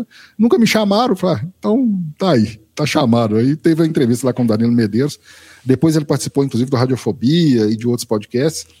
Eu tive é... a oportunidade de, junto com o pessoal do coletivo Podosfera, a gente fez a primeira semana Podosfera Limpo Brasileira e justo quando a gente estava planejando, ele colocou um perfil no Instagram do Digital Minds Uhum. E ele criou no Twitter o Digital Minds. Fez um videozinho só e fez um único post. Que acho que ele tinha considerado a possibilidade de voltar tal. Sim, considerou. E aí a gente, meu, vamos. Acho que era, sei lá, aniversário de 15 anos. Da, eu não sei, era alguma coisa que era icônico e ele pensou em fazer alguma coisa. E a gente entrou em contato e ele é, tem muito carinho pelo Japão tal, e ele acabou topando. A gente ficou maluco da vida, né? Porque conseguir falar com ele, pra gente é falar com, com alguém que construiu história, né? Sim. Inclusive, ele lançou um CD. Na época, ele estava acabando a produção do CD. Tem, eu tô ouvindo o, o CD dele, não vou lembrar o nome. Mas você procurar Danilo Medeiros aí no Spotify ou no. Eu uso muito agora o Google, Google Music ou alguma coisa nesse sentido, que eu não lembro bem qual é o nome do aplicativo é, YouTube Music. E vai ter lá o, o, CD dele, que ele estava fazendo na época que a gente gravou com ele ano passado. Então fica aí. E quando acabar a chamada aqui, eu vou fazer, deixar uma provocação pro Edward e pro senhor aqui nos bastidores, que você ouvinte vai poder descobrir só depois, mas acho que eu vou tentar tirar o senhor aí da, desse ato criativo aí por uma paradinha. Eles vão ver, vamos ver se preciso. sai. Vamos ver se sai. Mas é, voltando, né? Quem quer encontrar o senhor A, deixa o nome do seu podcast, seu perfil, seu canal, enfim. Cara, eu vou deixar, aí depois se o Edward tiver essa dica, eu aceito. Eu vou deixar o Linktree, que a ideia desses, desses links é reduzir links, só que Linktree, como é que escreve isso aqui? É o Linktree barra senhor underline A. Aí quem tiver algo... Eu nem lembro se ele me falou isso o dia que eu conversei com ele lá na escola do podcast, o, é, então, o, o Linktree é uma outra ferramenta muito boa, né? a gente... É, ruim é a pronúncia, né, cara? Que a ideia é tirar o www. barra, barra, barra, não sei o quê, mas fica Linktree, aí dois S. É, exatamente. É, tem uma ferramenta que eu, aí eu tem um usando. ponto ali no meio do Linktree, é. eu não tem. sei, não lembro. Tem, tem uma ferramenta que eu estou usando que é do empreendedor brasileiro e eu migrei do Linktree para ele. É curto de curto, de curto, só que é cur.to, curto.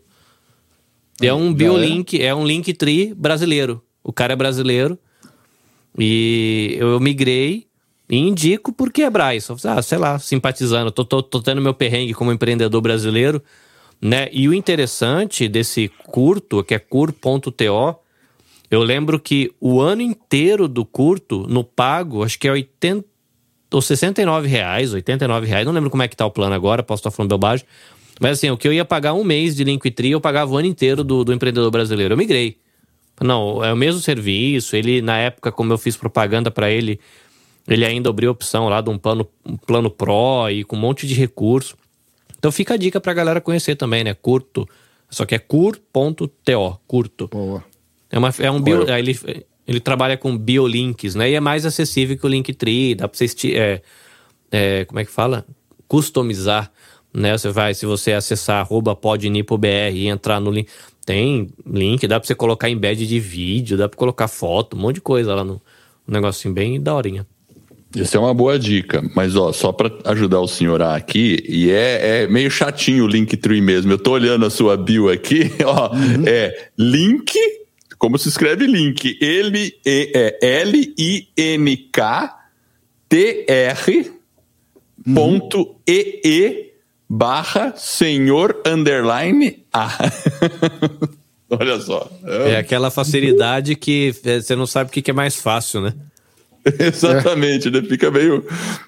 Esse curto é uma boa ideia, né? Ah, curto, é, eu achei curto. legal e assim, eu gostei porque é um empreendedor brasileiro, a ferramenta funciona muito bem e com um valor que eu acho que já é pensado mais para nossa realidade. Então ele tem um plano grátis que você consegue usar, mas não consegue customizar. Tem o plano, sei lá, vou chamar um plano prata, plano, sei lá, alguma coisa que você já customiza e tem um outro que você paga e você consegue ter cinco links customizados dentro do mesmo plano. Né, que para quem tem de repente uma empresa, um multicanal, precisa de vários links, é uma, uma ferramenta boa aí que pode ajudar na, na sua divulgação, né? Linktree ou o curto.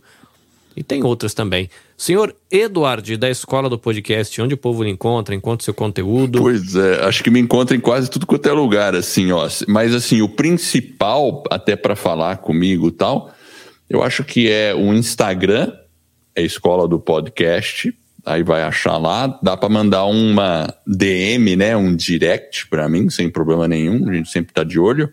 E no canal do YouTube também dá para ver lá, porque a gente faz live toda semana, então tem bastante conteúdo lá. E obviamente nos agregadores de podcast, todos, né, ou os principais, é só buscar a escola do podcast. Toda semana tem episódio novo lá. Então é isso aí. Maravilha. E se você, meu querido ouvinte, quiser nos acompanhar, como eu falei, você pode né, nos buscar no Telegram e para chegar lá facinho, você vai no Instagram, nabecast.jp e lá na minha árvore de links, mas pela, pelo curto ele chama de biolink, no meu biolink, você vai ter lá como chegar no Facebook, como chegar no YouTube, como chegar no Face, né, sei lá, né, no, em outras plataformas e também na comunidade do Telegram e você vai poder conhecer é, o meu trabalho. Eu vou ficar bem feliz de conversar com você. E vocês, senhores visitantes aqui do Japão, obrigado pela honra. Foram duas horas de muito aprendizado para mim. Apesar que achei que a gente ia compartilhar algumas coisas, mas eu acabei aprendendo um monte de coisa nova aqui também. Recebi linkzinhos, nomes de aplicativo. Essas coisas ficam. É, são importantes para a gente deixar no repertório, que sempre a gente acha um amiguinho que vai ser aquela ferramenta que você descobriu um dia com o Eduardo ou com o senhor A, que vai salvar a pele do amiguinho, então, ou da amiguinha, né? Então isso vai ser muito bom. Gente, você que nos acompanhou ao vivo, que na verdade eu acho que foi quase ninguém, um outro entrou, saiu, entrou, saiu, mas vai estar tá aqui, né, na, no YouTube. Você que chegou até aqui ao final, você é um, um batalhador, né? E se você chegou ao final aí no, no só em, em áudio, Babô também, obrigado pela sua companhia. Espero que realmente isso ajude aí o seu, o seu projeto a sair do papel ou a de repente a melhorar o seu papel. Eu vou me despedir aqui e eu fico com os meninos aqui nos bastidores por um adeus mais é, oficial, tá bom? Abraço para vocês e até o próximo episódio. Sayonara! Você também podcast. Dicas e informações para quem quer começar e aprimorar a produção do seu podcast. Esperamos você no próximo episódio.